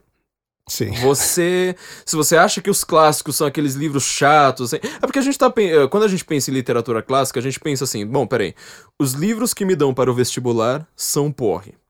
Os livros são chatos pra caramba. Inclusive aquele único livro que seria de ação que seria o Guarani, porque tem o Peri, que é uma acho que a pior personalidade já inventada na, na, na, literatura. É um livro muito ruim, assim, é um livro que assim, não, não dá pra você elogiar nada nele. Ele, ele é ruim de cabo a rabo. É... Aí você vai falar assim, bom, então o clássico ele deve ser o super chato. Se esse aqui é chato, o clássico deve ser o, o super chato. Não, a maior parte dos clássicos eles são filmes de ação, porque é, é época, sabe? Você pensa um Don Quixote, mesmo que ele seja um velhinho louco, Uh, o, o, qual que é o, grande mote do Don Quixote? Ele fala assim: Bom, eu li um monte de livros de cavalaria, nos quais eu aprendi virtudes de cavalaria, só que ele tá no começo da modernidade, então quer dizer, ele tá uns três séculos. Não existe mais um ambiente é, apropriado para ele é, exercer essas virtudes, né? Exatamente, então ele aparece como cara louco falando: Ó, oh, eu sou, tô caçando moinho, moinhos de vento aqui, quando fala assim: Não, isso aí é um. Quer dizer, ele tá caçando gigantes, então fala assim: Não, isso aí é um moinho de vento, meu filho, o mundo mudou. É um, é, é, é um retrato de nós. Eu acho que nós somos meio Don Quixotes porque nós somos pessoas querendo resgatar virtudes antigas na modernidade, num ambiente que não, não, não, não, não nos. É, no qual, no ah. qual acaba recebendo até esse ar cômico e é. patético para algumas pessoas, como faziam com, com o próprio Quixote, né? Quem olha de fora fala: o que, que esses caras aí falando em, em virtudes, em masculinidade, em, em, resgatar os arquétipos dos clássicos, parece algo muito estranho na sociedade que a gente está inserido. Então, o Quixote acaba sendo um patrono interessante aí. É, vamos ser, vamos ser meio Don Quixotes, né? Cabaleiro de triste figura. É, e você vê, eu acho que a figura masculina mais recente do, dos gigantes, assim, da literatura dos gigantes mesmo, assim, os gigantes universais, talvez seja o Fausto. É, porque ele tá. Ele é um velho também, tá num ambiente em que a, a, modernidade já tá tão avançada que você não tem mais. A ideia de força se perdeu. Você não tem ali um, um conflito físico muito grande. Em compensação, o que, que você faz? Você fala assim: ó, aqui vale mais o saber vale muito mais do que eu conheço. E não um saber de sabedoria, um saber de, tipo, conhecer coisas. Ele quer ser físico, filósofo, boticário, tudo, tudo ali ao mesmo tempo. Então, quem oferece, quem é o deus desse mundo, né? Quem é, quem é, quem é o, o, o o rei deste mundo é o diabo. Então ele vai lá, o diabo oferece isso para ele, ele rejuvenesce, vai atrás de uma mulher, e ele também olha para a eternidade, porque assim, se você for reparar desde o Odisseu, o Odisseu lá do Odisseia, é, ele desce ao mundo dos mortos, ele vê um pouco da, da, da eternidade. Ele é, é, é até curioso para quem não conhece é, é, a história, você conhece isso, você pode contar. o, o Aquiles ele, ele tem um, um conflito o, na Ilíada ali. Vamos, vamos, vamos ali para a Guerra de Troia. O Aquiles ele tem um conflito ele falou assim: Eu sou o melhor batedor, o equivalente ao batedor de hoje. Né? Ele é o melhor guerreiro, mas ele, você pensa nele como batedor. Ele é muito rápido, uhum. ele bate no exército inimigo e consegue voltar. Então você sempre consegue derrotar um grande inimigo com Aquiles. E como ele é a infantaria da infantaria, ele tá até frente da infantaria, todo mundo sabe que ele vai morrer se ele for, vai pra guerra. Então ele tem um grande conflito. Ele fala assim: será que eu vou ter uma vida longa? Uh, e não ir pra guerra, não lutar direito? Ou será que eu vou ir pra guerra, eu morro com glórias, com kleos, né? Que em grego se... Geralmente traduzem como glória, eu não gosto porque confunde com o termo bíblico, né? Mas é, kleos, é, os brios, uhum. os brios da guerra, e vai ser contado por toda a eternidade. Bom, eu não preciso dar spoiler porque a gente tá falando do Aquiles aqui, então é óbvio que ele vai pra guerra e morre, já que a gente tá falando do, do, do Aquiles. E o Odisseu, ele vai. No, no tem, tem a guerra de, de Troia na, na Ilíada, o final da guerra de Troia, e depois o retorno pra casa do Odisseu na Odisseia. E uma das coisas que o Odisseu precisa fazer é ir pro mundo dos mortos e ele fala com Aquiles. Você lembra, lembra qual que. Uh, pra mim, assim, é um, é um grande momento da literatura porque ele vai falar com Aquiles, é, falando: Bom, então, você preferiu realmente morrer jovem. Você, você então está super feliz aí no mundo dos mortos. E o Aquiles responde: Eu preferia ser o mais pobre dos paupérrimos pastores. Eu preferia ser o mais, é, sei lá, o mais injustiçado dos homens, o mais qualquer coisa, mas está vivo. Ah, ele, ele, ele, ele fala exatamente o contrário do que ele fez. Ele fala: Não, ó é, a vida. Você vê ali a lição, né? A vida é uma coisa no qual a gente só dá valor depois que a gente perde. E, e o Fausto depois, olha quantos séculos depois, né, vão acontecer. O Enéas também vai pro mundo dos mortos. E o engraçado do Enéas é que o Enéas na Eneida ele já, já vai pro mundo dos mortos com Platão vivo. Sim. Quer dizer, o Platão já passou pela Terra, né, no, no, na época do Homero não. Então ele vai pro mundo dos mortos ele vê as formas platônicas, uma coisa, uma cena assim maravilhosa. Mas o, o, o Fausto também, na noite de Valspurgis, lá no finalzinho do, do, do primeiro Fausto, ele vê a eternidade. E ele vê Helena de Troia. Ele fala assim: Nossa, essa mulher mais bonita do mundo. Eu falo assim: Então, essa é Helena de Troia. Com essa daí, acho melhor você não se meter, não, porque você vai ter problemas. Eu acho que essa visão de eternidade, a, a, o que, que, a gente chama de responsabilidade, que é, é, é, justamente você ver as coisas subespécie eternitas, né? Como disse lindamente, o, acho que foi Spinoza que disse isso. Sim. Quer dizer, a gente precisa olhar para as coisas sob o prisma da eternidade. Porque a, a responsabilidade é justamente você falar assim: olha, você tem comida aqui, dois pratos de comida e você tá com muita fome. Só que a sua esposa vai chegar do trabalho tarde. O que você vai fazer? Você vai comer tudo pensando só no, no, no presente ou você vai pensar na eternidade? Ali, na hora que ele olha pra eternidade, ele olha o que é céu e inferno, ele olha as bruxas ardendo no inferno, ele fala: Meu Deus, aqui é o momento que eu vou me arrepender de fato é, e tentar refazer o, a pequena cagada que ele fez, que foi vender a alma pro diabo. Sim, e, e isso é algo que está presente realmente, como se, quando se fala sobre a responsabilidade e essa noção de projetar uma personalidade para além do, do momento imediato está muito vinculado até com o que é ser humano. Você uhum. não é uma figura, uh, não, é, não é um ser animalesco que reage apenas sensorialmente a cada momento, a cada um dos seus instintos. Você tem um controle sobre isso. Nas escrituras, por exemplo, você mencionou agora esse, esse exemplo de ter prato de comida e dar para a esposa e tudo mais. A gente tem uh, exatamente o conflito de Esaú e Jacó. Uhum. Esaú troca sua primogenitura, a promessa que tinha sobre ele, toda a vocação superior dele, por um prato de lentilha, porque ele reagiu no momento de fome. Então, o que, que ele estava fazendo naquele momento e, e, qual é o conflito que a gente e muitos dessas figuras da literatura às vezes se deparam? É uh, você abrir mão de algo no momento, ou você, como ele fez, reinterpretar toda a existência à luz de algum sentido, é, de algum sentimento ou de algum impulso momentâneo. Então, o cara que tem fome e que naquele momento trata sua fome como mais importante do que qualquer coisa. Ele pode matar devido a essa fome, ele pode roubar, ele pode xingar a mãe dele, se a mãe dele não fez o prato de comida, uh, ou ele pode abrir mão da sua própria vocação. O mesmo vai, vai, vai se dar em relação aos impulsos sexuais, em relação aos impulsos da violência e tudo mais. Então, a gente tem com isso, inclusive, uma demonstração de que as virtudes masculinas, ao contrário do pintado uh, pelo, pelos críticos lá da escola de Frankfurt, na verdade, elas têm muito mais a ver com o autocontrole e com essa capacidade de se enxergar perante a eternidade. Quando, uh, no começo do COF, que eu recomendo que todos os leitores façam, nós temos ali exatamente o estudo do necrológico, o professor uh, sugere um exercício para os seus alunos, que é exatamente isso. Você concluiu a sua vida, você já não está mais uh, com, com a possibilidade de escrever a sua história, você morreu e aí você vai escrever algo sobre você próprio, ou seja, você vai se colocar desde fora, numa perspectiva em que você pode dizer quais foram as suas conquistas, o que, que você quer ter deixado como legado após a sua morte, e uma vez que você tem essa visão, o professor Olavo recomenda que você haja de acordo com aquilo, não de acordo com os impulsos imediatos, com cada momento, com uma personalidade fragmentada, mas com esses feitos que você busca, com esses objetivos, com essa vocação que você identifica que dá uma unidade e uma integralidade, digamos assim, à sua personalidade. E nesse sentido, a gente, quando fala de eternidade e tudo mais, a gente volta para o fato de que a maior, talvez o, o maior arquétipo, talvez não com certeza, de masculinidade é exatamente o arquétipo de Jesus Cristo que também foi muito bombardeado, que também tentam